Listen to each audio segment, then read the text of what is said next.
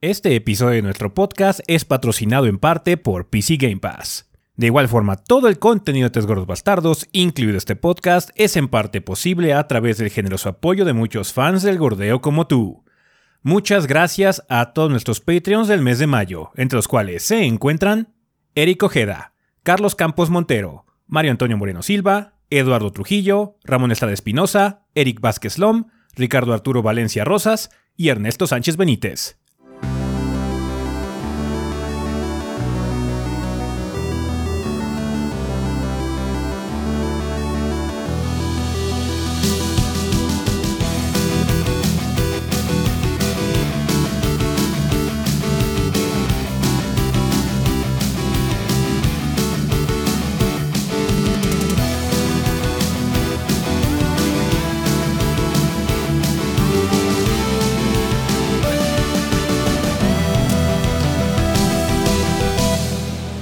Pedo banda? Sean bienvenidos al episodio 482 del podcast de los tres gordos bastardos. Yo soy su anfitrión Ezequiel y como ven aquí encuentro con el resto del elenco de los gordos, o sea, Rafa y Adrián. A ver, Adrián, vamos a empezar contigo esta semana. ¿Qué ando haciendo en el mundo del gordeo? Eh, pues esta semana estuve jugando eh, todavía un poco, poco de Dorf Romantic. Quería checar como todos los modos. De hecho, ojalá y el domingo ya haya salido la reseña. Es una mini. No, no creo que sea muy larga porque el juego no es muy complicado. De hecho, este Rafa me estoy ayudando, con el guion y al momento no lo hemos acabado, pero al momento llevamos página y media. pero eh, sí hay varias cositas que desbloquear como eh, paletas de colores y eso y es justamente lo que quería experimentar, a ver qué tanto era lo que tenía que hacerse. No era mucho, la verdad. Había que, jugar mucho, básicamente, para sacarlas nada más. Ok. Eh, entonces, por eso me tardó un poco más, pero bueno. De hecho, está bastante bueno. Dos Romantic está bastante divertido. Es un juego de acertijos muy similar a. Bueno, de hecho, no. El chiste es que no es muy similar a Tetris o a otros juegos este, similares. Es más parecido a Sudoku. En el sentido de que es lento. Puedes tomarte todo el tiempo que quieras. Ya. No hay nada que te presione a que pongas la siguiente ficha. Ok. Entonces es bastante zen en ese sentido. Y el punto final es que armas como una villita bastante mona. Em, estaba jugando eso y eh, tuve la oportunidad de probar Saints Row, de checar eh, algunas cosas de Saints Row. Estoy bastante complacido con lo que vi, especialmente porque parecía que iba a tener un tono más serio, porque pues por la nueva historia que estaban mostrando y todo. Pero no, o sea, el gameplay, el gameplay demuestra que no. O sea, puedes tener tu coche con eyector, con, con asiento eyector y puedes volar con tu pinche traje del coyote y para agarrar más velocidad. La única forma para volver a agarrar vuelo después de ir planeando es caer sobre los transeúntes y saltar sobre sus hombros. Entonces está loco, como Saints Row. Como Saints Row, sí. Ajá. Lo que más me preocupaba es, ¿no? Porque la historia parecía que iba a estar como más en serio y no. No, no es cierto. Y hay misiones así como. Hay misiones secundarias donde para ganar lealtad con tus, con tus compañeros de, de, ¿cómo se llama?, de banda, de, de, de pandilla. Y uno de ellos es que secuestran a tu compañero porque te estaba esperando a que los vieras las telenovelas. Literalmente dicen las telenovelas en inglés. Está bien. así como, sí, está, es en Row, es en Row. está bueno, pues chequen ahí el previo que tiene Adrián de Saints Row. Está aquí en el canal de YouTube, banda. Eh, Tú, Rafa, ¿qué has andado haciendo? ¿Qué banda? Pues esta semana estuve acompañándolos en este. Bueno, estuve más bien acompañando en stream eh, cuando seguiste ahora eh, con la aventura de Elden Ring. Ya finalmente eh, cayó Malenia. Sí, me, costó un poquitín, pero cayó. Me costó. ¿Cuántos quedamos? ¿Que eran? ¿Siete runarks? sí, sí, siete runarks. Nada más tenías ocho y te quedaste con una hacia al final. Clutch, clutch. Estuvo clutch el asunto, pero pues sí. Este, ya, ya, ya salió eso por parte de, ese, ya, ya, eh, pues ya estamos en recta final básicamente del, del ring. Probablemente se acaba en el siguiente stream, probablemente. sí. No, porque... Eh, todavía faltaba lo, de, Rani, ¿no? Lo de, Rani, está largo. O sea, lo de Rani podría durar hora y media. Y luego nada bueno, es que nada más te falta el jefe final. Entonces, sí, tienes razón. Ya, es que el jefe final. on the verge, man. O sea, ya estamos a punto de terminar. Sí. Entonces, pues eh, ya está, eh, pues ahí hemos seguido con eso. Por otro lado, pues yo he estado, jugando algunas otras cosillas que pues ya luego eh, sabrán de qué trata, porque ahorita no puedo hablar mucho. Em, Pero también el miércoles y, seguimos también con Ori, que ya lo habíamos dejado un ratito eh, a favor de Undertale. Luego seguiremos con Undertale también. Eh, ya avanzamos también en la quest principal ahí. Ya, ya terminamos la parte de las arañas. Eh, que es una de las más. a mí se me hace como que lo más molesto por eso de que es, es estar navegando en la oscuridad y si no tienes una fuente de luz, you die. Y por otro lado, eh, Warner Bros. Games nos eh, dio, ah, amablemente nos dio acceso al, al alfa. cerrado. Sí, alfa cerrado. Al alfa cerrado de su juego Multiversus, que es este, básicamente es el, su smash de, de personajes de Warner, o sea, es... Eh, ya saben, sale Box Bunny, sale Shaggy, sale Batman, Superman, etcétera, etcétera. Sale Arya Stark, güey. De hecho, Arya Stark es Kirby. Arya Stark, sí, es. De hecho, Arya Stark es un poquito Kirby. Puede copiar habilidades. Puede copiar habilidades Arya Stark. Me gustó la idea. La verdad es que tienen una buena idea. Eh, no se juega exactamente como Smash. Eh, tiene como que mecánicas más. Mm, voy a decir que pueden ser un poquito obtusas al principio, porque tiene Attack Decay, una cosa que se llama Attack Decay, eh, que es de que no puedes repetir muchas veces el mismo tipo de ataque, porque mientras más lo haces, menos daño hace y menos stone tiene el contrario. Entonces puedes recuperar más rápido, tienes que estarle campechaneando ahí con tus golpes. Por otro lado, no tiene agarres y no tiene defensa, es puro esquivar la cosa. Entonces está raro, pero. Pero está, está satisfactorio. O sea, como que sí se siente que cada personaje sí es muy, muy, muy su cosa. Eh, como que hay ciertos, sí tiene ciertos arquetipos, el juego te los dice así como que Batman es puro ataque, Superman es tanque, eh, Bugs Bunny es mago y Tom y Jerry también son magos. De hecho, a pesar, de que no me acomodé mucho con Tommy y Jerry, que sí como que me gustó, me gustó mucho el concepto que tienen. Que son Ice Climbers, but not really. Porque sí, ya ves que en los Ice Climbers, este, básicamente, eh, creo que se llama Popo y Nana. Nana copia todo lo que Popo hace. Este, aquí no, aquí Jerry cuando lo avientas él se pone a hacer su propia cosa. Entonces está, está divertido. Está muy padre el concepto, sí me gustó mucho. Me acomodé, sorprendentemente me acomodé muchísimo con el Shaggy Ultra Instinto. Eh, las eh, veces que me tocó de, combo, de, equipo con Batman, el, combo batileche y galletas, no perdimos. ¿Bati qué? ¿Bati qué? Entonces, tienen una buena idea. Vamos a ver cómo la eh, la llevan a cabo ya que el juego esté afuera. Porque es, es free to play, ¿no? Es free to va play. a ser free to play. Va a ser free to play. Yo solo espero que no vaya a ser muy intrusivo porque tiene mucho potencial ese juego. La verdad es que sí me agradó mucho lo que estoy jugando. Me divertí, cabrón. Qué bueno. Bien, pues yo lo que estaba haciendo es jugar algunas cosillas para contenido que va a haber próximamente aquí en el canal. Eh, ahorita no les podemos hablar mucho de ello. Eh, y pues en teoría pronto debería comenzar con una mini reseña que ya va un poquito atrasada, pero eh, bueno, me voy a encargar yo de eso. Y ya, o sea, hemos estado ocupados así como en algunas grabaciones misceláneas para un contenido que va a estar aquí en el canal pronto. Y ya eso es todo. Eh, ahorita ¿Y el Apex? Ah, sí, cierto. Eh, también estuve probando el, Apex Legends Mobile para celulares. Hubo unas impresiones mías de del contenido previo el lunes en escrito. pues lo quieren checar, pero bueno, ya el juego ya está disponible en Android e iOS. Eh, entonces sí, pude adaptarme a jugar en celular. Es el primer juego de celular shooter que he jugado. Entonces tuve que hacer un esquema de control muy raro con el dedo y con el giroscopio del celular porque si nomás no, no he encontrado otra forma. Más que nada porque de momento la versión que pude probar, no sé si ha sido actualizada, tiene uso para control, pero no puedes invertir la mira. Entonces yo no puedo usarla. Pero bueno, para la gente que no necesita invertir la mira, pues está disponible también jugarlo en control. Yo conecté uno de Xbox sin problemas y eh, jalo chido. O sea, nada más el problema es que no, en las opciones dentro del juego no podía invertir la mira vertical, entonces sí, no, no lo podía usar. Básicamente. Jugaba peor que con Touch. Todo está cabrón.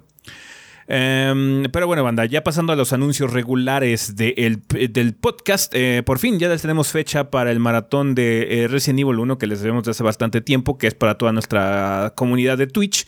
Eh, ese maratón se va a llevar a cabo el sábado 28 eh, de mayo, o sea que es el siguiente sábado a partir del mediodía.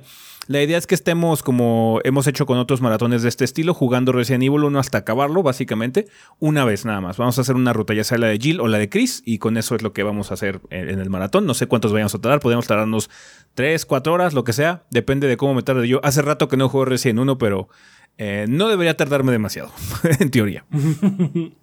Eh, si hay alguna situación eh, que nos impida hacer el maratón ese día, pues ya les avisaremos, pero en teoría todo está ya preparado, ya coincidimos para que podamos grabar ese día el stream banda. Nos vemos en el canal de Twitch, que ya saben que es twitch.tv diagonal 3 gordos B, para que ustedes puedan, este, pues bueno, disfrutar con nosotros un maratón donde vamos a comer las...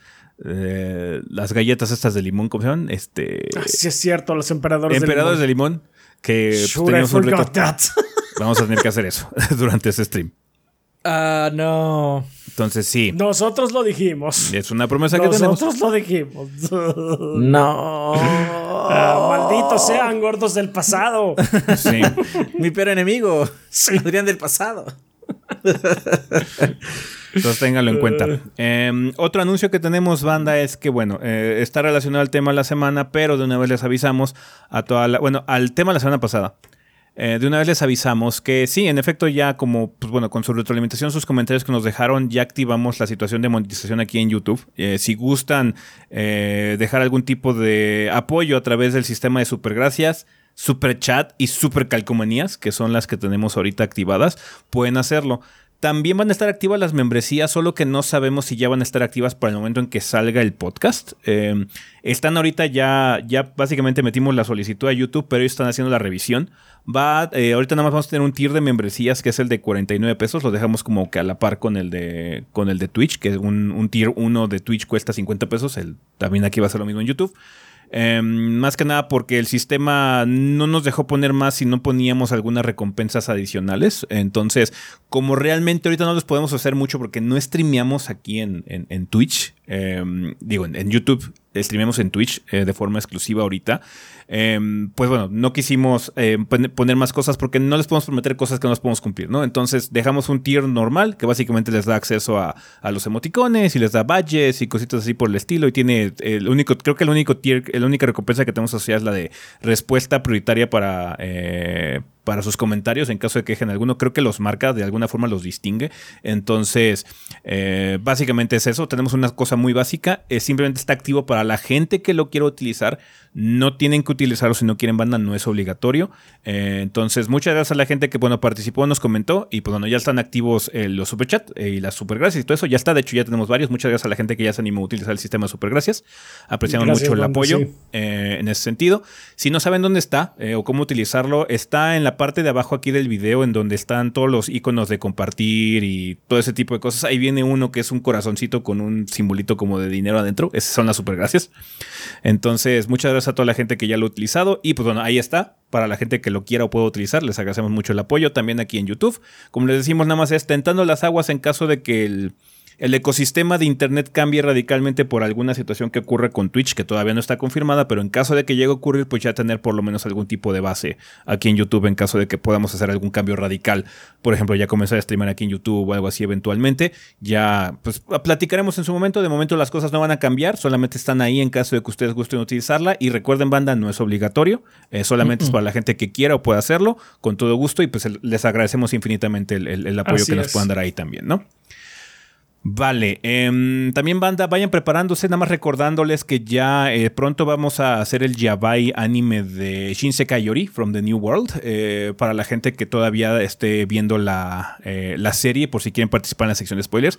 Desafortunadamente no va a poder ser esta semana por cuestiones de trabajo, no vamos a poder hacerlo, pero muy probablemente ya la siguiente eh, se haga, así que ténganlo en cuenta por esquemas de tiempo para que, bueno, eh, podamos ya empezar con la temporada de Ya vaya anime que va tardísimo, pero bueno, ya vamos a empezar de nueva cuenta. Y ya también tenemos elegido el siguiente show. Todavía no se los vamos a decir, pero el siguiente show está más fácil. es lo único que les podemos decir. sí. Entonces, sí. Eh, eh, nada más tengan eso en cuenta. Entonces, pues sí, esos serían todos los anuncios que tenemos ya de inicio para este episodio. Así que hay muchas cosas de que hablar eh, en el sillón. Vámonos para allá.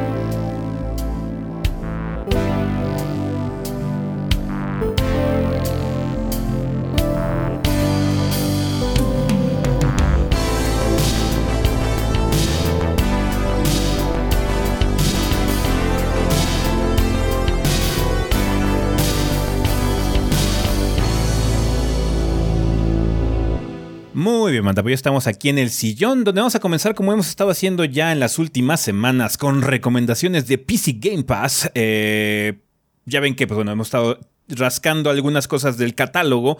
Y pues bueno, generalmente uno cuando piensa en cosas como PC Game Pass en este tipo de servicios, piensa en juegos grandes, juegos eh, pues de gama alta o juegos interesantes este, que tienen algún cierto tipo de fama, que se han vuelto famosos de alguna forma en el internet o en las redes. Pero luego también algo que tiene padre el catálogo de PC Game Pass es que puedes encontrar juegos chiquitos, juegos que por, por alguna razón pues generalmente no, uno no los voltea a ver porque son experiencias muy, eh, muy atenuadas, pero está interesante también checar estas cosas y le da muy buena diversidad al catálogo. Uno de esos títulos que les quiero recomendar esta semana es Townscaper Banda que de hecho he visto en algunos publish, no publishers, sino algunos lugares en internet o en las redes que no se le da escrito tanto como un juego, sino más bien como una especie de juguete. Porque es una aplicación eh, con la cual tú puedes básicamente ir creando un pueblo eh, costero, básicamente a la mitad de la nada, eh, en, un mar, poquito a poquito. Con tu mouse vas este, básicamente generando calles, generando edificios y demás, y pues es como una aplicación muy zen para poder pasar el tiempo. De hecho, los sonidos y la retroalimentación que tiene para poder, cuando vas creando edificios y todo eso, me recuerda mucho a la sensación de andar reventando esas envoltorios de burbujas. Eh, ah, entonces, sí, sí, es así como muy, muy como para desestresarte. ¿Sabes qué? Estoy haciendo una callecita y este edificio lo voy a hacer morado y va a ser de tres pisos y va a tener una torrecita y al lado voy a hacer esta cosa. Entonces es una, una aplicación muy sencilla. Realmente no tiene un un editor particularmente flexible en muchos sentidos, pero está muy padre porque es como muy, muy tranquilo, es como muy pacífico. Normalmente hay muy pocas eh, variantes en, el tipo de pueblos que puedes hacer. Obviamente tiene algunas situaciones que sí requieren un poco de ingenio, pero el propósito del, juego es realmente pues, relajar al usuario, ¿no? Y siento que es bastante padre. Chequenlo, banda, si no han visto Townscape, está, está bastante cool. Puedes hacer exportación de tus, de tus pueblitos que generes, puedes cambiar la, eh, la intensidad de la luz si quieres que sea nocturno, si quieres que sea de tarde, si quieres hacer algún tipo de impresión de la imagen del, pueblo lo puedes hacer para que puedas este, utilizarlo creo como wallpaper una cosa así. Entonces está, está bastante interesante. No es un juego muy estrambótico, no tiene historia de nada, simplemente el juego empieza y ya, o sea, empiezas a editar tu, pueblito y ya, pero... Eh, está bastante cool. Si quieren checarlo, por favor háganlo. Eh, si están como muy estresados un día y quieren hacer como una actividad muy mundana, pero que tiene buena retroalimentación y sí puede ser bastante relajante, por favor chequen Townscaper. Está disponible en PC Game Pass. Eh, creo que vamos a cambiar. Así es, completamente de giro. Completamente de giro. En un aspecto similar, porque también es un town builder hasta cierto punto. Pero cuéntanos, Adrián, ¿qué vas a recomendar esta semana para PC Game Pass? ¿Quieren morderse las uñas? ¿Quieren saber que sus decisiones son realmente horribles? Pueden jugar Frostpunk. Ya hablamos de él cuando salió en el 2018. Es un título muy crudo donde el mundo está enfriándose poco a poco y entonces tienes que construir eh, alejándote del frío eh, y alejándote más bien de pues el fin del mundo básicamente. Sí. Desarrollando este, tecnologías para poder calentar a la población para que no se muera mientras trabaja.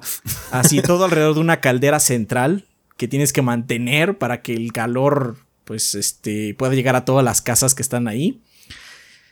Jimmy Yuelos es quizás una de nuestras dimensiones más oscuras. Sí y viene de la desesperación que es Frostpunk. Frostpunk es realmente terrible y por eso me encanta. y por eso me fascina. Especialmente porque hay unos escenarios muy locos. De hecho, hay un escenario muy padre donde eh, tienes que mandar a unos científicos a una exploración de avanzada. Y dependiendo de lo que suceda con esta exploración, logras o no el escenario. Y a veces puede ser bastante pírrica la, victoria, ¿no? Entonces está muy cañón. O sea, la gente de Eleven, Eleven Beat Studios. Beat Studios se dedican mucho a hacer estos juegos, pues vamos a decir tristones. porque también hicieron This War of Mine eh, y Frostpunk va a tener secuela pronto. Entonces, si quieren checar este, este nivel de desesperación en un, eh, de manera gamificada, adelante. Frostpunk está ahí en PC Game Pass y es una excelente opción. Sí, excelente, excelente opción. Si les gustan estos juegos administrativos, como cosas como Civilization y este tipo de situaciones, este es un poquito más pequeño en el sentido de que es una ciudad nada más, pero créanos que puede ser mucho más denso. Es mucho más denso. Especialmente porque las decisiones que tienes que tomar para tu ciudad y tu pueblo, porque tú eres el mayor, tú eres el alcalde de este lugar, pues a veces son muy drásticas dada que la situación es muy drástica, ¿no? El frío permea y los recursos bajan. Tú tienes que andar malavariando el gusto de la gente, lo que está pasando con ellos, si están sufriendo mucho y los pocos recursos que tienes, porque sí tienes muy pocos recursos, porque como decimos, pues estás huyendo de este apocalipsis, ¿no? Entonces, excelente título, Frostpunk. Frostpunk. Perfecto. Y Rafa, ¿tú qué nos vas a recomendar esta semana que está en el catálogo de PC Game Pass? Bueno, pues volviendo a la experiencia Zen, supongo, eh, les voy a recomendar eh, esta semana eh, Sable o Sable, como se lleva ya. Una vez lo jugué ya con ustedes. en un stream, ¿no? En un stream, así es, y lo estuvimos viendo. Es básicamente un paseo por el desierto. Es es muy relajante en el sentido de que pues tú nada más tienes que explorar por explorar. Tienes misiones y cosas así, pero no hay enfrentamientos, no hay combate ni nada por el estilo. Es nada más ir a descubrir este mundo tan extraño en este ritual que es como el, uh, ¿cómo le dices? El, coming of age, el este... Ah, es una historia sobre crecer. Paso a la madurez. es, un paso a la madurez de este eh, muchacho que básicamente le dicen en su aldea, eh, ten esta esta motocicleta eh, aérea. Ahora ve a explorar el mundo, hijo, porque es lo que tienes que hacer, es lo que dicta la tradición. Y es un mundo bastante invitante a pesar de que pues, es un desierto, eh, pero sí tiene cosas para mantenerte enganchado nada más eh, para, para que tú vayas a ver así de... tiene esa sensación de, ¿qué hay? ¿Qué hay allá? ¿Qué es esa estructura? Voy a investigarla. Y nada más por eso, nada más por eso, por el gusto de estar ahí paseándote. Eh, es bastante recomendable, es una experiencia muy relajante también en ese sentido y pues de, mucha, de mucho asombro puede llegar a ser. Está bien. Eh, de, estar descubriendo la historia a través de, imágenes y demás. Eh, también les voy a hacer otra recomendación que no es en. ya había hablado también de este juego que se llama Dodgeball Academia. Eh, este, este, título de un estudio eh, brasileño que se llama Pocket Trap. Es, eh, cuenta la historia de, Otto, que es un chico que acaba de ingresar a la nueva Dodgeball Academia, la Academia de Quemados, en donde es una escuela, eh, una escuela en donde es un universo, en donde ser un jugador de, de Quemados es como lo más prestigioso de este mundo. Entonces él quiere llegar ahí. Es un universo shonen. Es un universo. Sí, es una historia shonen. De hecho, es una historia shonen bastante bien bastante divertida. En la que este cuate, pues llega, es un cabeza dura, por supuesto, como todos los héroes, como la mayoría de los héroes de shonen. Y. Um, y pues eh, se, se, arma su propia party con sus amigos. Ahí tiene a sus compañeros que le van ayudando poco a poco a, a llegar a la cima, porque por, por supuesto que hay un torneo. Pero entre todo eso, eh, tiene una historia muy interesante en la que tú tienes que ir, eh, pues, eh, no develando qué pasa en la escuela, porque la escuela es un desastre, o sea, es, un desmadre. todo, todo, es un desmadre, pero es un desmadre muy divertido y muy bien pensado. sí, eh, eh, eso de que sea parezca shonen no es accidente, siento que es como que una parodia un poquito al género, eh, pero muy bien lograda y el parodia o homenaje. Parodia slash homenaje. Las dos. Las dos. ¿Por qué no? Sí, ¿por qué no? Y este y el gameplay es bastante divertido porque me recuerda a cosas como cómo se llamaba este Super Dodgeball, ¿no? el, viejo de el viejo clásico. Sí.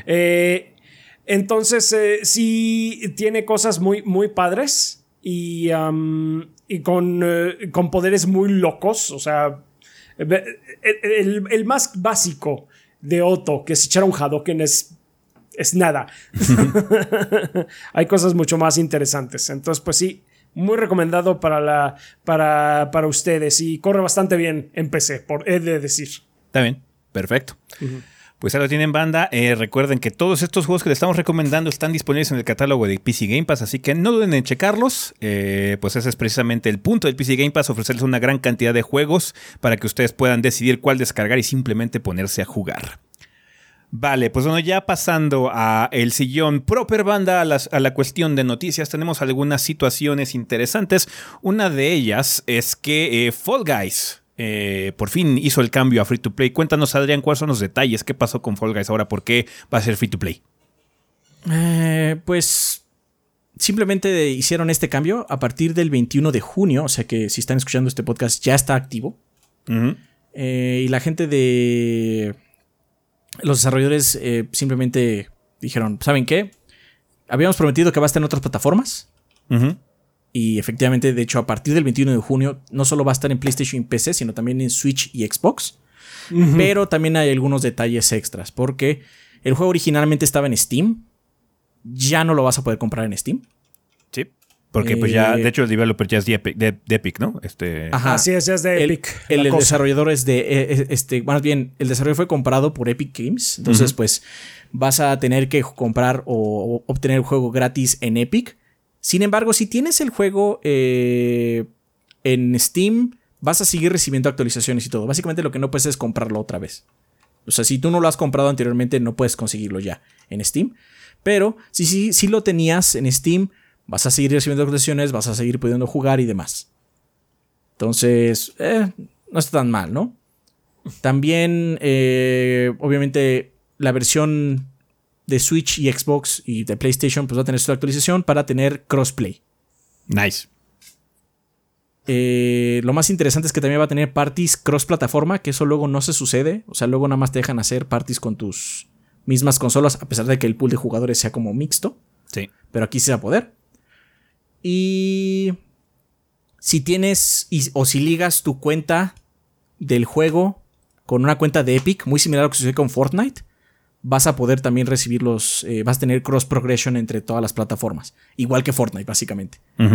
Ahí tengan cuidado porque luego ahí la plataforma de PlayStation se puede poner un poco roñosa en ese sentido nada más. Sí, generalmente en Fortnite lo que sucede es que cuando tú inicias Fortnite te dice, ¿quieres ligarlo con una cuenta de Epic? Si le dices que no, te crea una que se llama anónimo. y entonces es un, de, es un desmadre desligarlo. entonces, si lo van a hacer, háganlo de inmediato. Liguen su cuenta cuando les inicie su juego. Eh, y ya, este, pueden empezar a jugarlo y tener cross progression. De hecho, yo lo tengo así en, Fortnite. Está bien. También para todos los que hayan comprado el juego van a tener un Legacy Pack eh, con varios cosméticos y un Season Pass para la de la primera temporada.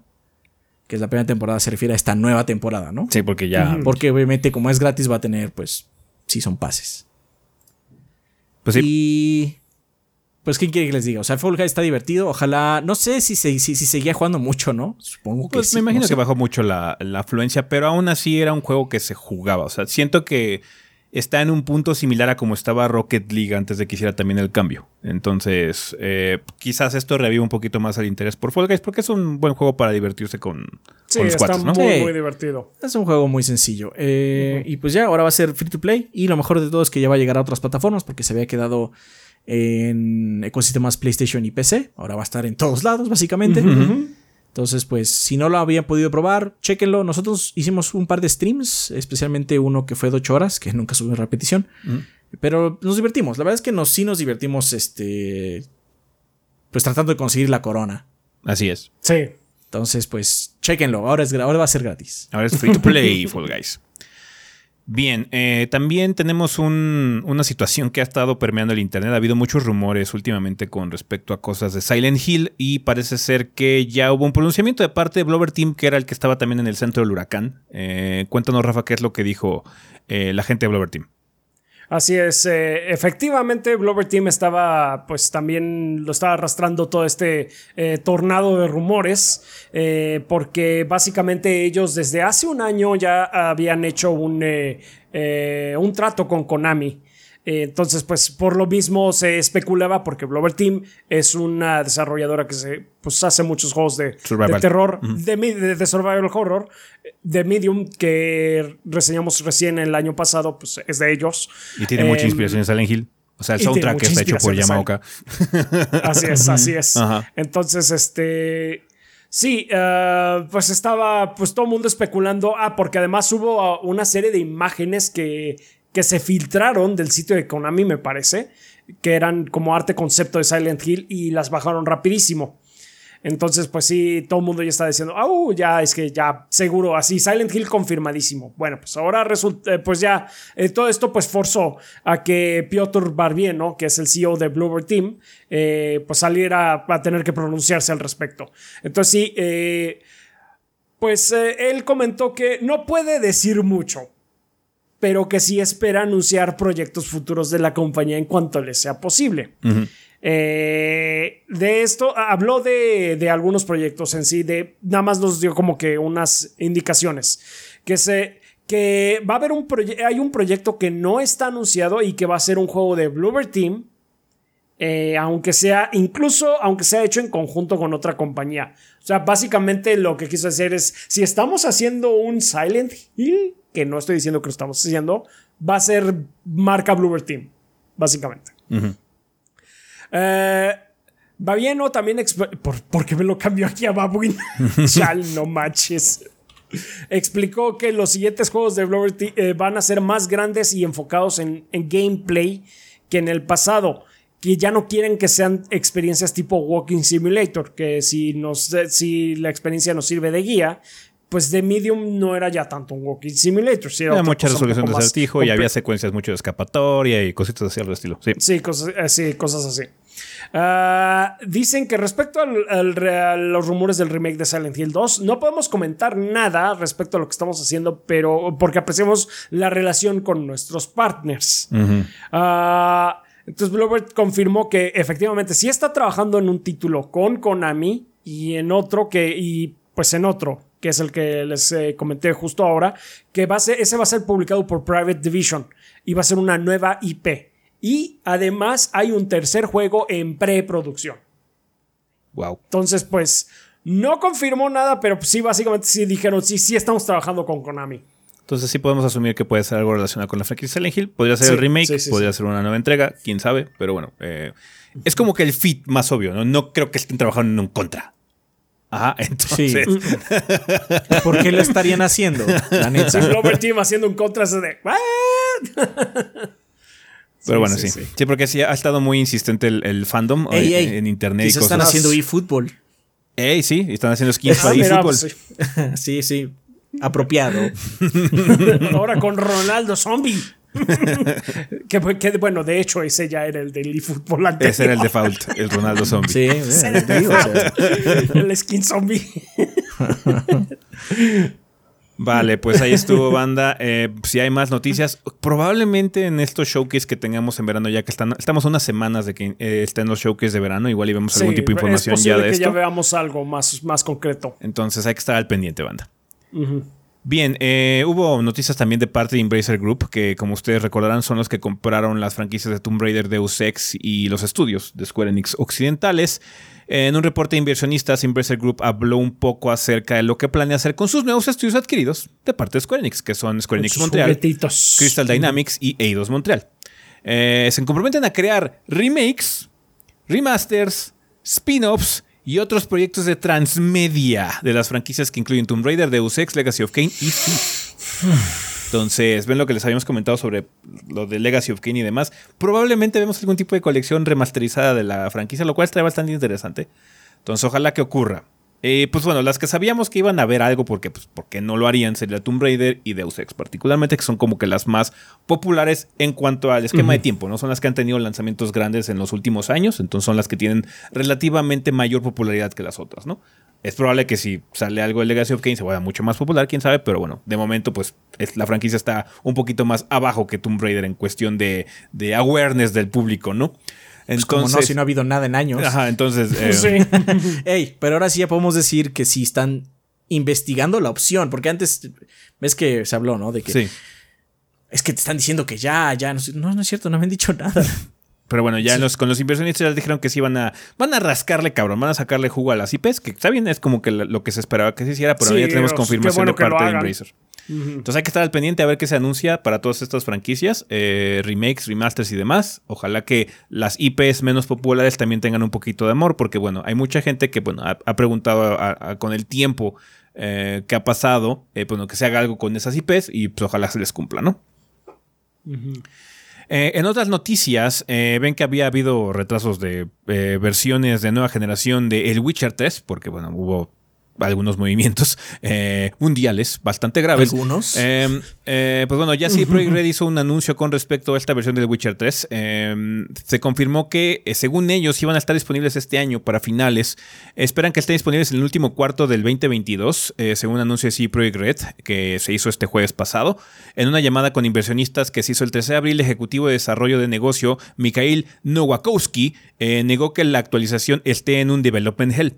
Eh, ha habido mucha insinuación respecto a que se lanza en junio del próximo año o algo parecido, dijo Nowakowski, pero eso es completamente falso. Básicamente estuvo diciendo que se lanza a finales de este año.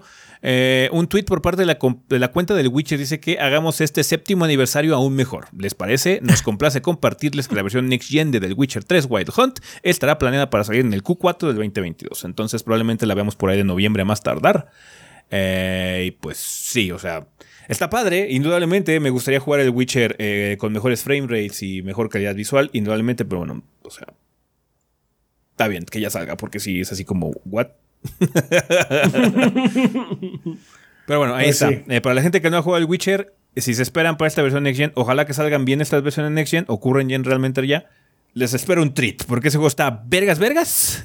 Y las, los LS están vergas, vergas. Y qué mejor que ahora corra mucho más chido en consolas también, ¿no? Así es. Vale, también hubo un, anuncio bastante padre de la gente de Sony Santa Mónica. Eh, ya confirmaron algunos de los detalles que vamos a ver en cuestión de accesibilidad para el nuevo juego de God of War, para God of War Ragnarok, porque aparentemente hubo varias quejas con respecto a este apartado en, el lanzamiento del 2018. Cuéntanos, Adrián, qué es lo que se planea hacer ya para este nuevo lanzamiento en Ragnarok. Mm, pues Mila Pavlin, diseñadora principal de eh, experiencia de usuario en Santa Mónica, dijo que God of War Ragnarok eh, tendrá varias cosas que se van a construir a partir de lo que se jugó en el 2018. Ahora va a haber opciones para autocorrer, autosprinting, eh, una retícula de tres tamaños diferentes para la gente que tenga dificultad de ver cosas pequeñas, básicamente. Sí. Vas a poder cambiar dicha retícula a siete colores, muy similar a lo que sucede con los shooters. Sí.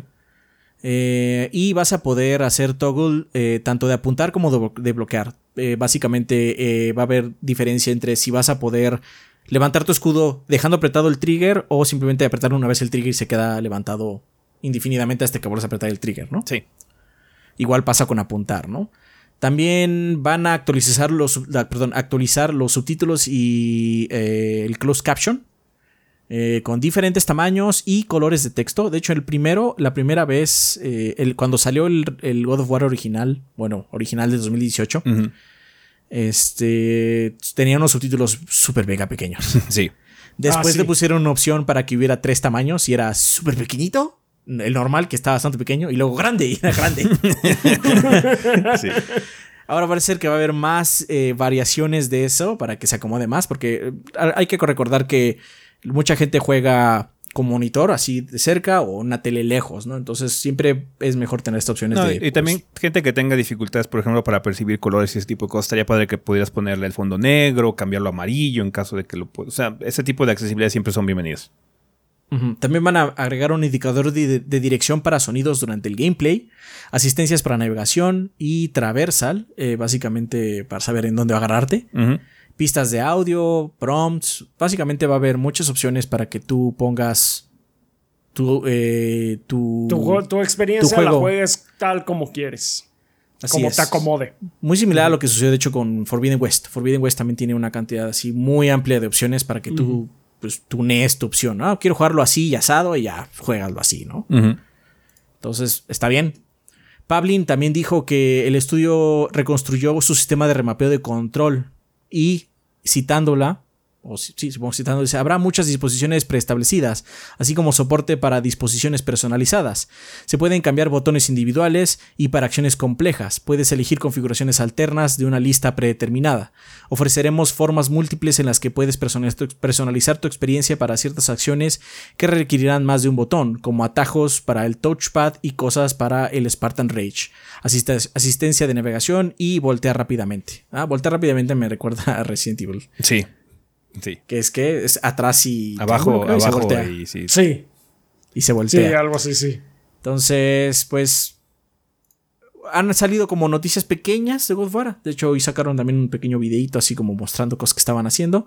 Porque se, se sigue jurando y perjurando de que va a salir este año, aunque seguimos sin contar con fecha de salida. Entonces, pues, esto fue como, sí, aquí estamos, básicamente es lo que están comentando. Ujú. De nueva cuenta. En una muy buena opción. Sí, vamos, sí, o sea, esto está muy padre. Esto- este tipo de noticias siempre son bien recibidas porque en cuestión de accesibilidad eh, nos habíamos quedado estancados por muchos años, pero de un tiempo para acá ha habido grandes avances y qué bueno que se esté celebrando. De hecho, se está celebrando muy eh, continuamente cuando estudios como Insomniac, mucho de lo que ha hecho Xbox en general con la plataforma y su control para eh, completamente versátil para adaptarlo a, a esquemas de controles diferentes, está muy padre. Entonces, pues bueno, qué bueno que God of War, que es un juego que eh, inicialmente no tenía muchas de estas opciones, ya lo vaya a tener. Ajá, entonces está guay. Eh, digo, con cuestiones de cuándo vamos a ver el juego, pues hay que esperar los showcases de verano. Eh, vamos a ver si hay algún tipo de información. eh, porque bueno, Ya todavía- nos falta nada para los showcases. estamos a semanas, banda, de que ya tengamos más información de todo este tipo de situaciones. Pero bueno, eh, hablando de juegos nuevos, eh, Techland dio de qué hablar porque parece, parece ser que va a haber un nuevo RPG de fantasía. Cuéntanos, Rafa, cuáles son, cuáles son los detalles. Pues no tenemos muchos hasta el momento, pero sí, efectivamente, Techland ya eh, comentó que están eh, trabajando sobre un nuevo set épico de fantasía en un mundo desmadejado. Eh, ok. I like Nada más how it tenemos- sounds. Sí, I like how it sounds. Pero sí. Eh, nada más tenemos una pieza de arte concepto. Hasta ahorita. Es así como que todo, con todo lo que cuenta. Pero eh, lo que llama la atención, supongo, es ahorita los nombres. Eh, desmadejado ese como. eh, barren, vamos a decirlo así, como que muy. Decaído. Decaído. Decaído, exactamente, sí, decaído. Tiene ahori- ahorita el, el equipo de talento es como que interesante porque están comentando eh, también para como que atraer a nuevas personas que están trabajando con ellos la directora de narrativa Carolina Stashira que ella escribió eh, ella fue la que escribió la quest del Bloody Baron de Witcher 3 que es una de las como que mejores contribuciones narrativas de- de- del título eh, también tienen al líder narrativo p- p- Por cierto, banda, seguramente estoy asesinando a los nombres, entonces, pues una disculpa, pero bueno. este, él trabajó en el Witcher 1, en el Witcher 2 y en el Witcher 3. El director de mapa abierto Bartosz O- Oshman, eh, que trabajó en Cyberpunk 2077. Eh, el animador, el líder Kevin Quaid, él trabajó en Horizon Zero Dawn. El diseñador de juego líder David McClure, que trabajó en Deathloop, y el director creativo Mario Maltesos, él trabajó en Mad Max Prince of- y Prince of Persia The Sons of Time. Entonces, pues sí, tienen ahí bastante talento y la esperanza es que sea como que un incentivo para la gente que vaya a intentar aplicar trabajar con ellos. En una declaración de Powell Marcheca, que es el CEO de Techland, él dijo, nuestra ambición es introducir una nueva IP que sea vastamente diferente respecto a lo que hemos hecho estos últimos años, que pues es el set épico de fantasía que pues contrasta con lo que han estado haciendo de respecto a Dying Light y, y demás. Eh, creemos que queremos crear una experiencia completamente next gen. No podemos compartir más detalles de este proyecto ahora, pero estamos muy interesados y ansiamos mostrarlo a los jugadores cuando llegue el momento. Entonces, pues bueno, eso es todo por ahora. Nada más tenemos la confirmación de que sí, ya se va a estar trabajando sobre una nueva IP de fantasía y pues falta, falta para que podamos ver ya algo más concreto. Así es, pero bueno, hay que estar al pendiente a ver si llega a haber algún tipo de detalle. Yo creo que este año no vamos a ver nada, pero igual el siguiente ya empezamos a ver Mm, algún Quizás tipo de el siguiente rastro. ya comenzamos a ver algo. Vale, eh, desafortunadamente Delay Watch hizo acto de presencia esta semana a pesar de que no ha pasado muchas cosas. Delay Watch dijo, "Eh, eh, no se olviden de mí, perros. Yo sigo existiendo. Sigo Eh, no, existiendo. nada, más, nada más para que no, para que sepan que sigo ahí. Ajá. Siempre estaré con ustedes. Cuéntanos, Adrián, quién es la más reciente víctima de Delay Watch. Un recurrente. Así, un Kerbal cliente Space Program frecuente. 2 se retrasa por tercera ocasión, banda. Cliente frecuente. Ahora se va a esperar a que salga a inicios del próximo año. O sea, a inicios del, del- del 2023. Eh, en una actualización del foro de Kerbal Space Program, eh, el equipo comentó que estamos construyendo un juego de tremenda complejidad técnica y no estamos, nos estamos tomando el tiempo adicional para asegurar que lleguemos a la calidad y el nivel de pulimento que se merece. Seguimos enfocados y ase- asegurarnos de En que Kerbal. Space Sí, que Kerbal Space Program 2 corra bien en la variedad de hardware actual, tenga gráficos asombrosos y sea rico en contenido. Hemos construido un equipo espectacular en Intercept Games, Un equipo que incluye, como dijimos anteriormente, miembros cable del equipo de desarrollo original del Kerbal Space Program. Pues. ah, eh, pues, La- la- no lo esperen. La razón de siempre. Necesitamos más tiempo Ajá. para pulir. Básicamente. Aunque bueno, o sea, esta es ya la tercera vez, entonces. Supongo que sí está complejo. O sea, indudablemente Kerbal Space, Space Program tiene un. eh, es un título raro en el sentido de gameplay, porque lo que hace es armar cohetes Mm. hacia el espacio. Entonces, y bueno, tiene un engine de física, ¿no? Entonces, si quieren mejorarlo y eso, no es tarea fácil. Indudablemente no es tarea fácil, pero pues. Si hay un tercero, ¿por qué no un cuarto retraso? Básicamente es lo que estoy Sí, diciendo. sí, no, no, no hay razón que nos diga o nos indique que realmente no vaya a ser el caso. Pero bueno, eh, ahorita Ajá. actualmente ya tenemos un nuevo retraso que es para inicios del 2023. Vale, pues bueno, para que salga Kerbal Space Program 2 falta rato. Eh, pero ¿qué vamos a poder comprar esta semana? El 24 de mayo sale Hard Space Shipbreaker en un PC. También sale Token Rambo Warriors, que por fin llega a América para el Nintendo Switch. El ¿Qué es 26, eso? el 26 de mayo sale Sniper Elite 5 para PC, PlayStation 4, PlayStation 5, Xbox One y Xbox Series X. El 27 de mayo sale Kao de Kangaroo en PC, Nintendo Switch, PlayStation 4, PlayStation 5, Xbox One y Xbox Series X. Yo sé que todos ustedes lo esperaban. Y Pac-Man Suena como esos juegos así de mascotas de los. 90s. De los De- 90, de sí. Kamikaze Squirrel y todo eso. sí. sí. También el 27 de mayo sale Pac-Man Museum Plus para PC, Nintendo Switch, PlayStation 4 y Xbox One. Ay, güey. El cao de Kangaroo es un reboot. Es un reboot. Es un ¿Es de reboot. Spyro? Es algo de Spyro, ¿no? No sé, pero era un juego de Dreamcast. El ¿Es cao de de, Kangaroo. Dreamcast? ¡Wow! ¿De, de- de quién es? Porque esto se me ve, se me figura mucho Spyro. Lo estoy viendo yo ahorita también. Bueno, pero es por la ¿De- época, es ¿no? Spyro. Pero es por la época. Porque Igual ya que era, era la Titus- imitación de Titus- Spyro, güey. Ajá, Titus más- Interactive.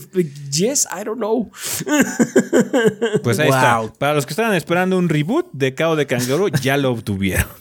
wow. O sea, o sea, o sea, o sea.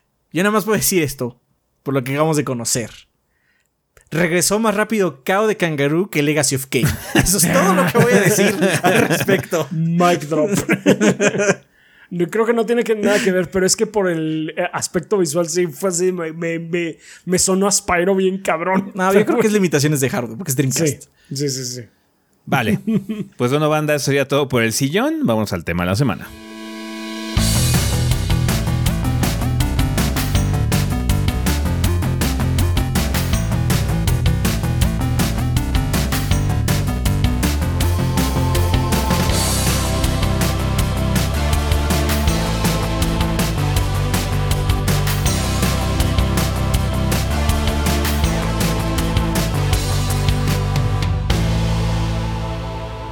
Ok, banda, pues ya estamos aquí en el tema de la semana. Vamos a empezarlo como ya es costumbre con la vida después del podcast, que en este caso sería eh, episodio 481. Le cayó el meteorito a Adrián, que en realidad Tan, tiene, tan, que ver, tan. tiene que ver más que nada con la situación esto de lo que hablamos al inicio del episodio sobre la monetiza- monetización aquí en YouTube, de activar esto de las eh, del super chat, de las supergracias, de las membresías y todo ese tipo de cosas.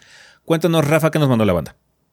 Muy bien, pues eh, tenemos un par de eh, comentarios que re- realmente es el sentimiento que, eh, que nos dieron a conocer todos los que Sí, no, comentaron. no checamos nadie que dijera lo contrario. No hubo nadie Sí. que dijera lo contrario, lo cual es un poquito, porque sí esperábamos a, a que, que hubiera uno o dos por ahí que, eh, que estuvieran en desacuerdo, pero no, no.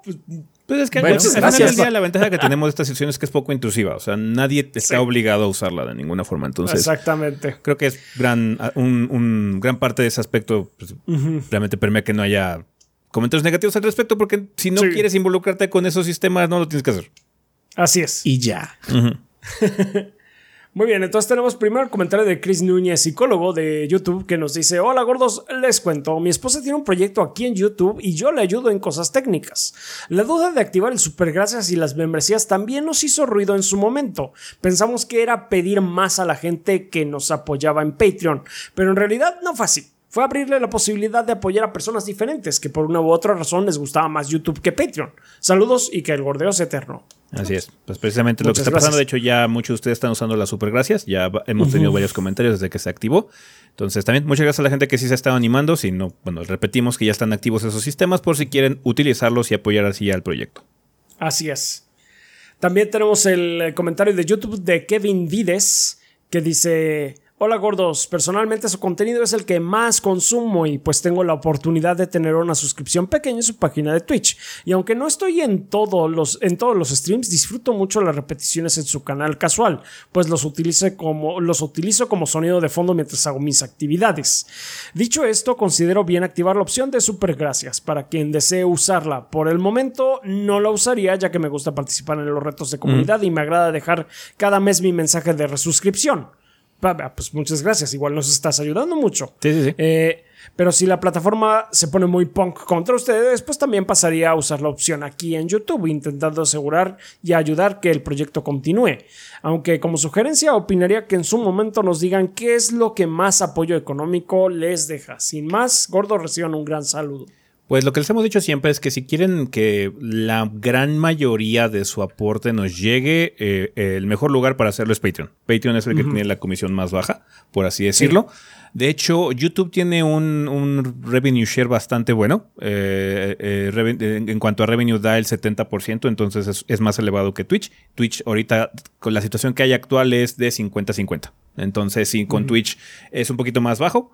YouTube daría un poquito más, nos daría un poquito más, pero si quieren maximizar que todo, casi casi todo nos llegue a nosotros, es Patreon. Patreon es la que tiene la menor comisión. Así es, efectivamente.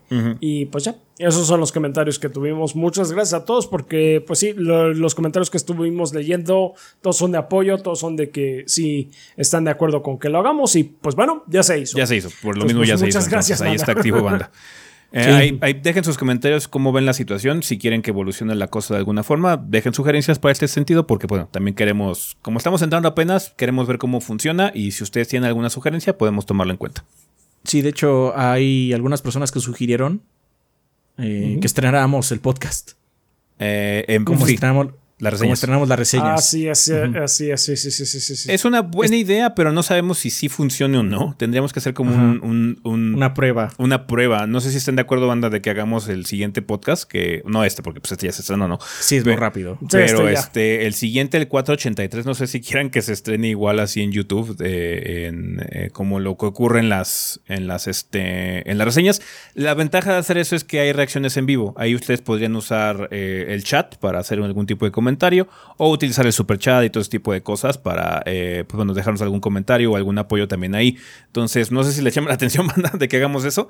Coméntenos aquí en, eh, abajo, aquí en YouTube. No le pongan ningún tipo de indicación, nada más díganos en, este, en, sus comentarios si les llama la atención que eso ocurra, para que el podcast también se vuelva como una especie de evento de comunidad en vivo, hasta cierto punto, entre comillas, porque ya está pregrabado el podcast.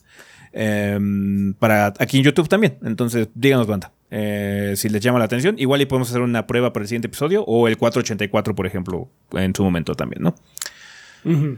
Vale, pues vamos a pasar ya a lo que sería el tema de esta semana, que es un tema interesante que ya llevamos un rato eh, conversando, de hecho ya habíamos platicado al respecto hace unas semanas, eh, que es que, pues bueno, ya están saliendo más detalles con respecto al sistema de suscripción, eh, el cambio que va a tener PlayStation Plus.